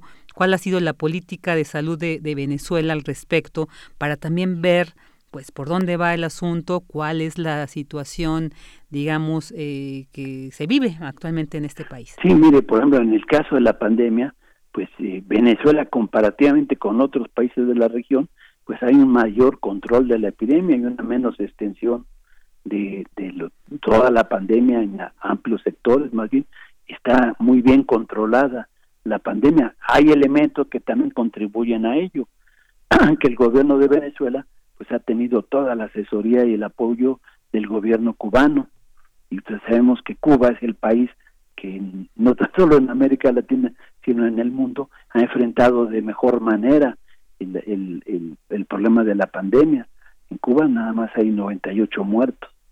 Ha habido un control pues muy estricto de la proliferación de la pandemia. Entonces hay, hay medidas sanitarias, pues, claro que tiene que ver con la disciplina del pueblo cubano, con los hábitos, el tratamiento de la medicina, que es una medicina socializada, y esto en gran medida también los cubanos, el gobierno cubano, ha prestado el apoyo al gobierno de Venezuela para también contener. Entonces, cuando uno ve las estadísticas, por ejemplo, de la Universidad Johns Hopkins de los Estados Unidos, pues uno ve que Venezuela es de los países donde menos ha crecido la pandemia a nivel regional, comparada con el caso de Brasil, de los Estados Unidos o de México, ¿no? De la situación de Venezuela es relativamente muy tranquila, no igual que la de Cuba, pero sí a un nivel en la cual no genera grandes problemas como en México, Perú, Estados Unidos, etcétera, ¿no? Claro, y, y le preguntaba esto porque, bueno, Efectivamente, la información que nos llega de este y otros países, pues siempre es a través de los medios, pero yo creo que siempre es importante también conocer cuál es la situación, pues más local, ¿no? Más real de lo que se está viendo para tener más claridad y sobre estos movimientos, ¿no? Que estas instancias internacionales emiten un posicionamiento político que de alguna manera pues tiene trascendencia, tiene incidencia sobre la política eh, global, ¿no? Estos acuerdos internacionales y también, bueno, eh, pensaba se dice, bueno, la ONU podríamos decir, ok, está un poco eh, incitando a este fortalecimiento de la derecha en Venezuela. Sin embargo, Pero no es la ONU, son actores determinados, ¿no? Porque no es tampoco todo el organismo. Claro. Sino son ciertos actores que tratan de incidir para afectar al gobierno de Venezuela. ¿Hay algunos en la ONU que no tengan esta, digamos, esta posición entonces, doctor? Pues sí, por, por ejemplo, los organismos pues corresponden muchos países. Por ejemplo, ahorita hay una propuesta que pertenezcan a, la, Comisión de Derechos Humanos de la ONU, el gobierno de Bolivia, el gobierno de Cuba y el de México. Son los candidatos.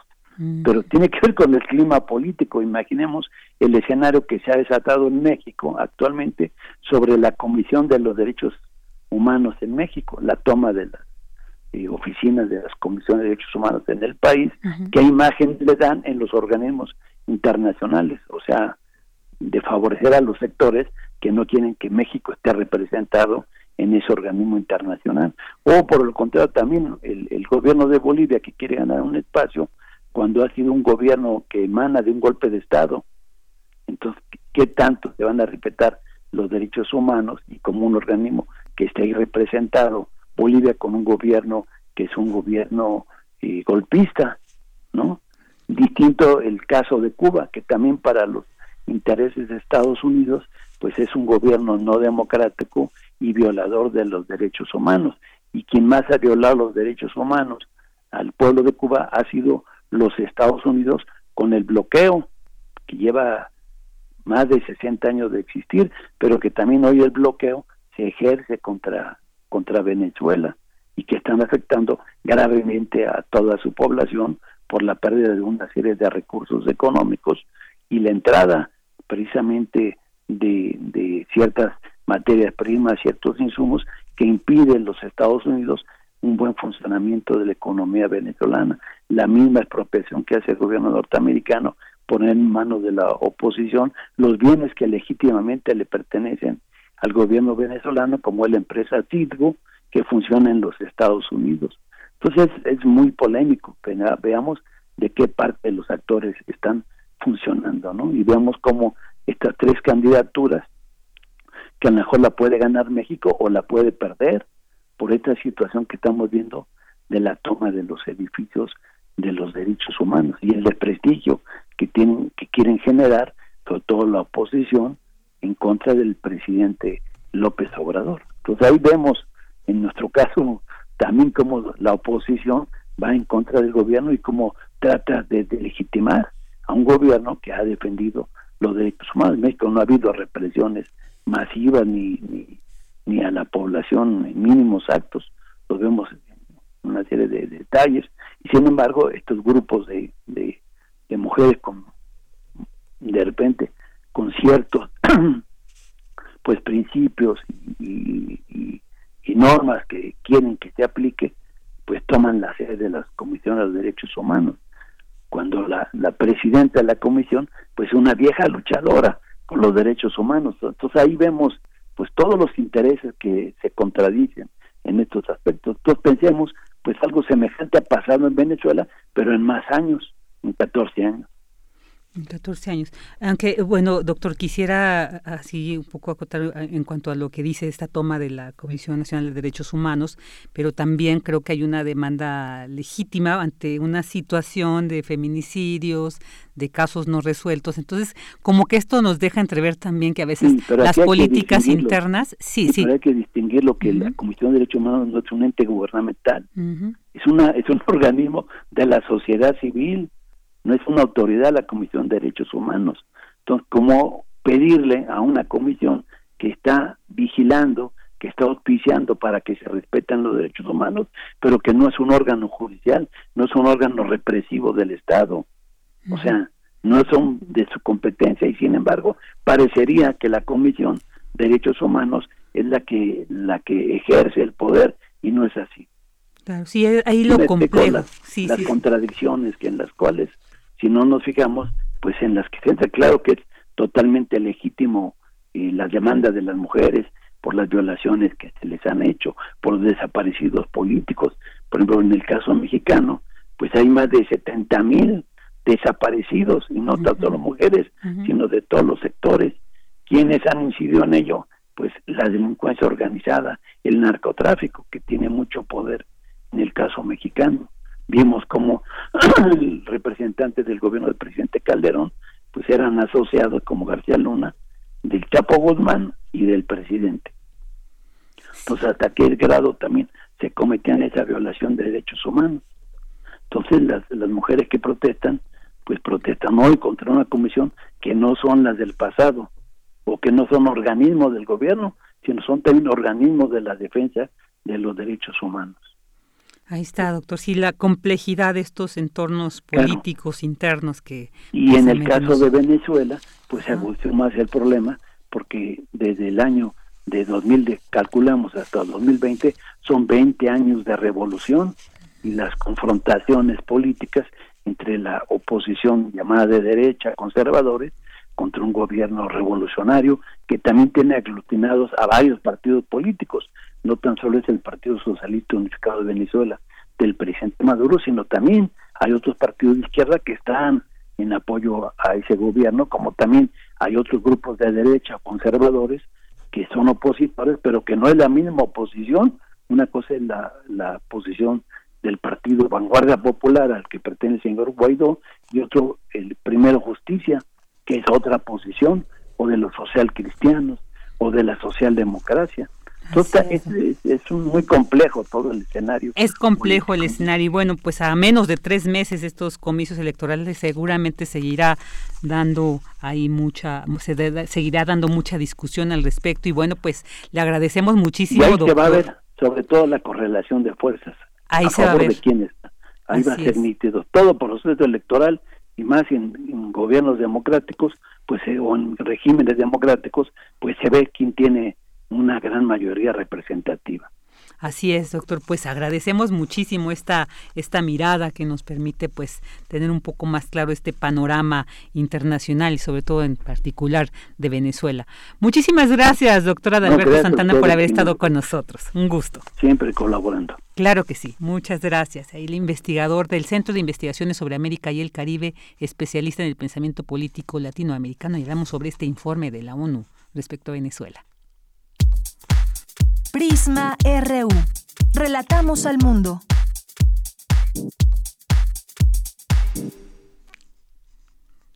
Y bueno, ya regresamos, dos de la tarde con 41 minutos, ya nos acercamos casi al, al fin de esta segunda hora, pero vámonos a esta sección de los miércoles con Dulce García, Dulce Conciencia, que nos presenta este tema de el próximo 19 de septiembre se cumplen tres años de los sismos que sacudieron la Ciudad de México. Vamos a escuchar qué nos tiene al respecto.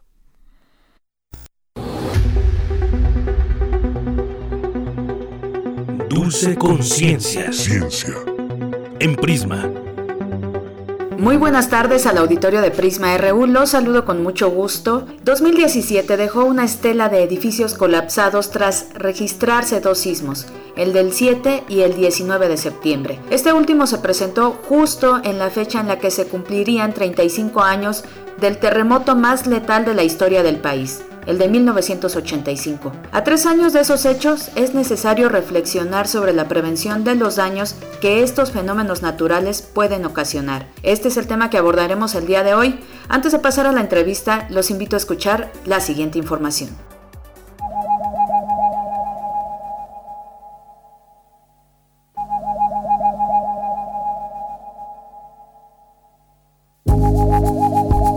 El 7 de septiembre de 2017, a las 23:49 horas, ocurrió un sismo de magnitud 8.2 con epicentro en el Golfo de Tehuantepec, a 133 kilómetros al suroeste de Pijijiapan, Chiapas. 12 días después, a las 13:14 horas, un sismo de magnitud 7.1 con epicentro en los límites de Morelos y Puebla sacudió el centro del país y causó afectaciones en Guerrero, Puebla, Morelos, Tlaxcala y Veracruz. La Secretaría de Gobernación emitió declaratorias de desastre para 687 municipios de 8 entidades federativas y declaratorias de emergencia extraordinaria para 325 municipios de 6 estados como resultado de los sismos del 7 y 19 de septiembre. La Ciudad de México reportó 228 decesos, Morelos 74, Puebla 45, el Estado de México 15, Guerrero 6 y Oaxaca 123. El gobierno de la Ciudad de México evaluó más de 8.405 inmuebles, de los que entre 800 y 1000 fueron catalogados como inhabitables. ¿Superamos realmente ya aquellos daños?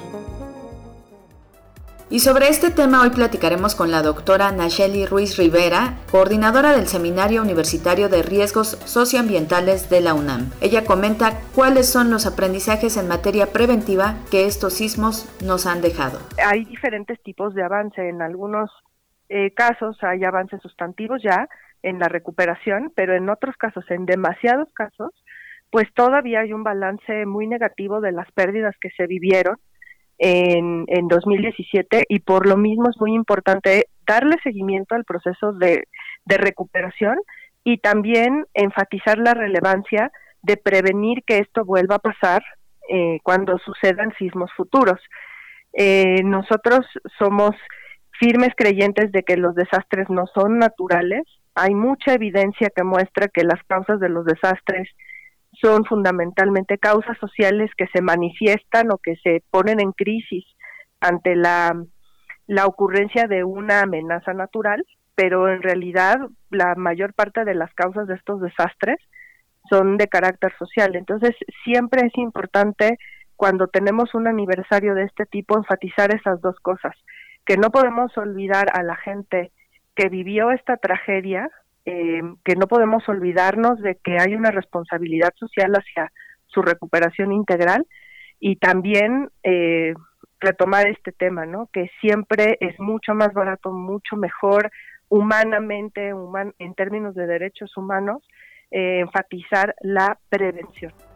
A propósito de esto último que comenta, doctora, a veces creemos que porque los sismos no se pueden prevenir, los daños que causan no son nuestra responsabilidad, pero lo cierto es que las actividades humanas sí pueden ayudar a prevenirlos. ¿Cómo es esta relación? Bueno, aunque el sismo en sí mismo nunca sabemos cuándo va a pasar, ni qué intensidad, cómo se va a manifestar en nuestro lugar, es una conjunción de muchas decisiones que se han tomado a lo largo del tiempo. Pues en el caso de la Ciudad de México, lo sabemos muy bien, este proceso empezó hace muchos siglos con la ocupación de una zona que es una zona lacustre y que por la propia naturaleza del suelo pues hay una amplificación de las ondas sísmicas, pero también a lo largo de los siglos pues hemos también eh, visto que las malas construcciones o construcciones que se hacen, se construyen bajo escenarios más optimistas de lo que realmente ocurre y entonces como resultado de ello tenemos estos daños. Pero sin duda, eh, digamos que es súper importante diferenciar la amenaza sísmica como tal que se relaciona con cómo se manifiesta el fenómeno, con la forma en la que construimos, con la forma en la que ocupamos el territorio, con la forma en la que extraemos agua del subsuelo y que genera pues eso también ciertas dinámicas eh, en, en los lugares donde vivimos. Y también por supuesto pues toda esta toda esta falta de, elementos de conocimiento de la sociedad que por muchos años no hemos tenido. Afortunadamente ya tenemos el Atlas de Riesgos de la Ciudad de México de carácter abierto, pero antes no se conocía. Entonces, igualmente, aunque uno quisiera saber, no había manera de saber ciertas cosas. Entonces, este conjunto de decisiones son los que finalmente nos llevaron a tener un, una desgracia como la que pasó hace tres años, en 2017, y que precisamente el saber, el tomar decisiones, el generar acciones preventivas es lo que nos va a evitar que en el futuro vuelva a ocurrir eso, sea el día de mañana o sea dentro de 30 o 40 años. Doctora, a propósito de su coordinación del Seminario Universitario de Riesgos Socioambientales, quisiera preguntarle qué es lo que todavía nos hace falta aprender sobre estos sismos. Una de las cosas que creo que mejor se han atendido son eh, todas las cuestiones que tienen que ver con la ingeniería estructural. La, nuestra universidad tiene una larga tradición en estudios de ingeniería donde evidentemente pues los ingenieros han desarrollado las mejores técnicas de construcción que justamente nos permiten prever ante escenarios eh, cada vez más precisos, más correctos, eh, las, los colapsos de los edificios. El problema que tenemos es la implementación de esas normas, ¿no? Entonces, lo que normalmente cuesta más trabajo es investigar cuáles son los mecanismos de gobernanza del riesgo que nos van a permitir que las eh, normas que ahorita están cada vez más sólidas, cada vez más demostradas científicamente, se puedan implementar sobre todo en, en las eh, casas y edificios que ya existen en la ciudad, porque muchas de estas normas se enfocan a los edificios nuevos, pero tenemos literalmente cientos de miles de edificaciones que de las cuales no sabemos realmente cuál es el estado estructural que guardan. Entonces, una de las cosas importantes del seminario pues es atender la parte social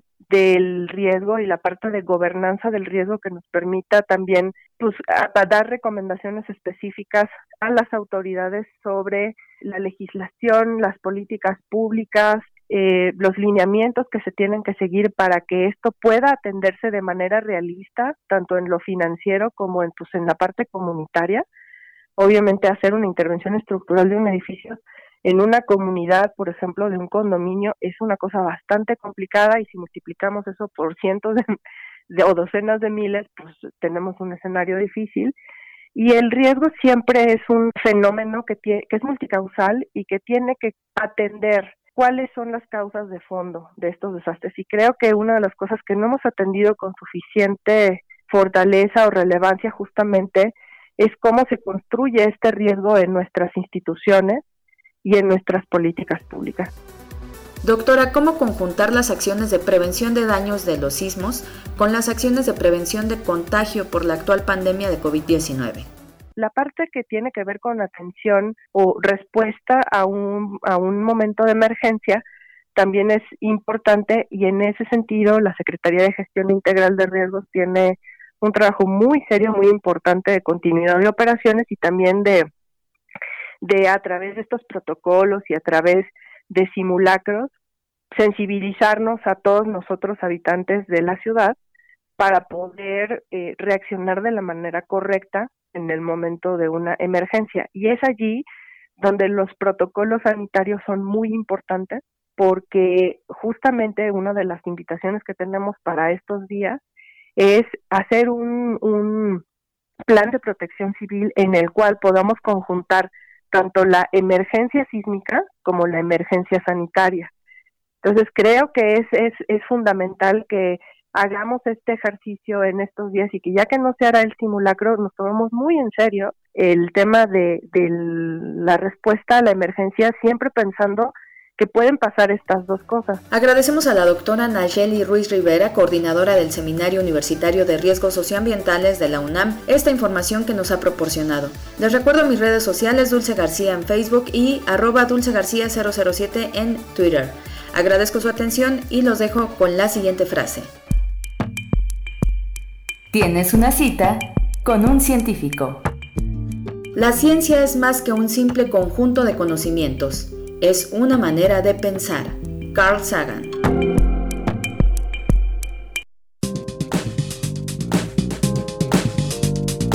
Cultura RU.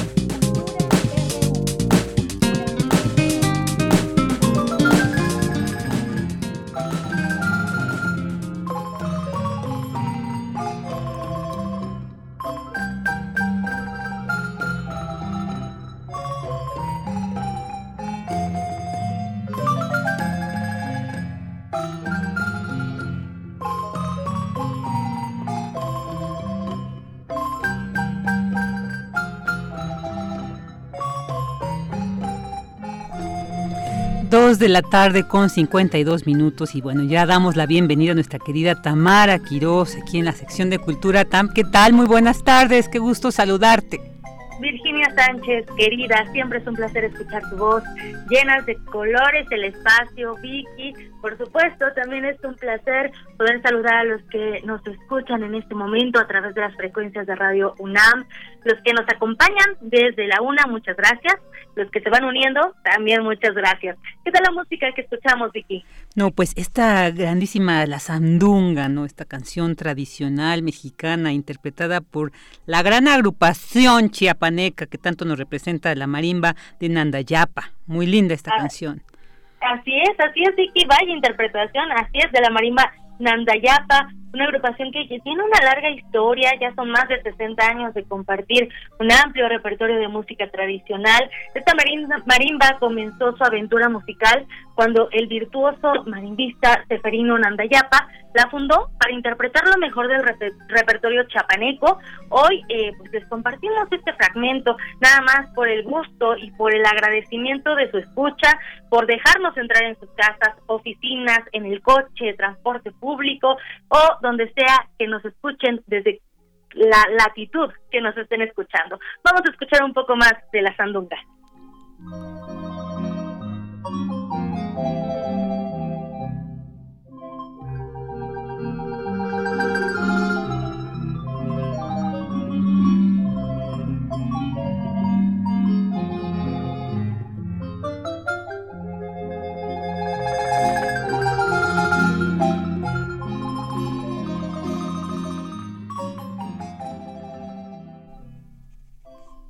Bueno, Vicky, ya nos acercamos a la recta final del programa y antes de despedirnos les tengo información que tiene que ver con algunas de las actividades que abren espacio al diálogo y también la reflexión acerca de la importancia del arte y la cultura en todos los tiempos, sobre todo en los meses que corren. Primero les comparto que el Instituto de Investigaciones Estéticas de la UNAM están celebrando sus 85 años de existencia con un programa muy amplio que abarca, entre otras cosas, meses de diálogo en donde se han hablado de arte indígena, también de la investigación tras bambalinas, las aportaciones del arte virreinal, del arte moderno, contemporáneo, también de la multidisciplina en las artes y también se ha hablado desde el enfoque de la estética, desde el pasado hasta nuestros días.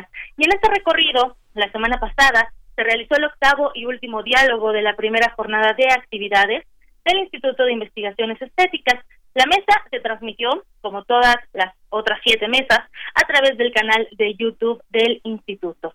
Les cuento un poco sobre este último diálogo, pues se hizo un recorrido y se habló de los vínculos internacionales que ha realizado eh, esta entidad a lo largo del tiempo de cómo el instituto se ha convertido en un referente y parte de una red global de análisis y discusión del más alto nivel sobre las artes y la cultura visual con una atención especial al contexto continental americano.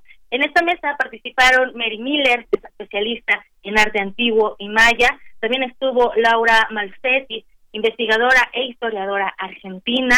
Eh, también se contó con la participación de Jennifer Justin, especialista en arquitectura moderna, Estuvo también Amanda de la Garza, directora del Museo Arte Contemporáneo de la UNAM, y también estuvo Rianzares Lozano, quien actualmente imparte clases de posgrado en la UNAM y coordina el área artístico-pedagógica del proyecto Mujeres en Espiral en el Ceferezo Santa Marta, Acatitla. Tuve la oportunidad eh, de conversar con ella, con la doctora Rianzares, y tomando en cuenta este aspecto tan importante de los 85 años de existencia del Instituto de Investigaciones Estéticas y también regresando a sus inicios, la doctora Rianzares Lozano nos comparte su opinión acerca, eh, bueno, más bien sobre la importancia y la función del instituto, sobre todo eh, cómo se encontraba el tema de las artes, allá esas artes que pasaron de ser una actividad individual a una actividad no solo colectiva, sino también hacia una profesionalización del arte. Vamos a escuchar lo que nos comparte la doctora Rianzares Lozano el instituto comenzó siendo un, laboratorio de artes, donde justamente la cuestión creo que experiencial en el propio título de, la institución era fundamental, el laboratorio. Lo que podría decir es que a nivel internacional y también pensando específicamente en la región latinoamericana, el instituto ha sido un referente justamente por sus propuestas de profesionalización, de, de estudio desde nuestra disciplina, la historia del arte. Ya, bueno, desde los años 90 las relaciones internacionales establecidas dejaron muy claro que nuestra área de trabajo era un área de trabajo donde lo individual, como lo acabas de poner tú ahora mismo, no podía ser, digamos, el acento fundamental, sino que teníamos que formar parte de esa red de vínculos y análisis entre colegas de muchas partes del mundo y que desde luego estaban mirando a México y específicamente a la UNAM, a nuestro instituto, como uno de los referentes fundamentales. Así que, bueno, pues lo que podríamos decir también es que esta profesionalización se ha hecho evidente en los últimos años a partir de los programas de posgrado, específicamente el programa de posgrado de Historia del Arte, donde nuestros alumnos adquieren las herramientas necesarias para salir también al mercado laboral formados en diferentes áreas. Los días 21 y 22 de septiembre continuarán los festejos del Instituto de Investigaciones Estéticas con el desarrollo de jornadas académicas donde diversos especialistas abordarán parte de los retos y también los problemas fundamentales que trabajan eh, desde sus áreas de estudio. Por último, se harán diferentes presentaciones editoriales en los meses de octubre y noviembre. Pronto les traeremos eh, todos los detalles Mientras tanto, si quieren saber más, los invitamos a que sigan las redes del Instituto de Investigaciones Estéticas y también su canal de YouTube. Ahí han quedado ya las mesas de diálogo que se han realizado. Pasando a otro tema, hemos dado seguimiento también al foro Desnormalizar el Museo. Este es uno de los foros que forma parte del programa El sector cultural tras la pandemia, reflexiones críticas, nodos de análisis y debates en línea. Esto, Vicky, auditorio, como resonancia al documento colectivo y la encuesta que lo acompaña, que lleva por título Para salir de terapia intensiva, estrategias para el sector cultural hacia el futuro. Esta es una iniciativa de la Coordinación de Difusión Cultural de la UNAM y que coordina la Cátedra Internacional Inés Amor en Gestión Cultural. Durante la semana pasada se habló de diversos, se hablaron diversos temas, eh, más allá de la pérdida, los participantes se enfocaron en lo que se ha ganado y lo que han ganado los museos en estos tiempos de pandemia. Se ha hablado de las opciones que se han encontrado, de los retos enfrentados, de, también se ha hablado de la curaduría en tiempos de COVID-19, de cómo se puede interactuar desde lo inmaterial. Vaya, cómo los museos eh, pueden interactuar con el público y seguir teniendo un diálogo a pesar de la virtualidad. Asimismo, también se ha reflexionado sobre la función de los museos y su pertenencia. Entre las reflexiones de este foro, Desnormalizar el Museo, también se tocó el tema de eh, estos retos que enfrentan la gente involucrada en los recintos desde antes, durante y después de la pandemia, pero sobre todo algo muy importante es que se han planteado las diversas soluciones ante la contingencia sanitaria que se vive a nivel mundial, sin dejar de lado eh, temas particulares como el presupuesto a los recintos. La maestra Amanda de la Garza, directora del Museo Universitario Arte Contemporáneo, el MUAC, participó en las últimas dos mesas de este foro Desnormalizar el Museo y esto nos compartió a los micrófonos de Prisma RU. Vamos a escuchar. El foro Desnormalizar el Museo justamente tiene el objetivo de reflexionar acerca de cuáles son las nuevas tareas de los museos, es decir, cómo nos tenemos que repensar, cómo podemos pensar una nueva institucionalidad. Una nueva institucionalidad plantearía o implicaría repensar cuál es nuestra relación con la sociedad, cuál es la relación que tenemos con las problemáticas urgentes que van desde el género hasta la justicia racial, nuestra relación, digamos, con las comunidades en términos más generales y cómo podemos ser espacios mucho más abiertos y permeables a todas estas discusiones que ocurren en el ámbito de lo público y que son urgentes. Y en ese sentido creo que representa una oportunidad estas instancias de reflexión para pensar en estas posibilidades a partir pues de compartir algunos casos en contextos específicos. Muy importante aprovechar esta esta instancia que nos ofrece en este caso la cátedra Inés Amor que además es la oportunidad de tener contacto con profesionales no solamente en México y en ese sentido pues es vital que los profesionales de, de museos en contacto porque si bien gran parte de nuestro trabajo es, el día a día, digamos, la operación, la gestión, la planeación, etcétera, tiene que haber detrás también un proceso de, reflexión respecto a nuestras aportaciones al mundo de la cultura y también considerando las especificidades del contexto actual las dificultades también a, a las que se enfrentan las propias instituciones debido a los recortes presupuestales, a pues muchas otras temáticas que también competen directamente a los museos. Vicky, todas las mesas las pueden encontrar en el canal de YouTube de la Cátedra Inés Amor en Gestión Cultural y también los invitamos a que se unan a las próximas actividades.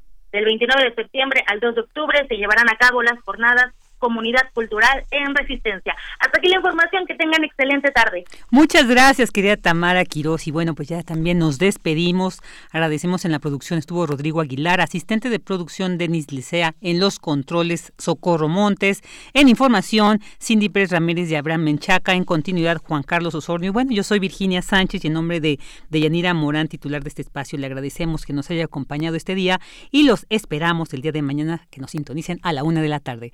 Muchas gracias, buenas tardes y hasta mañana.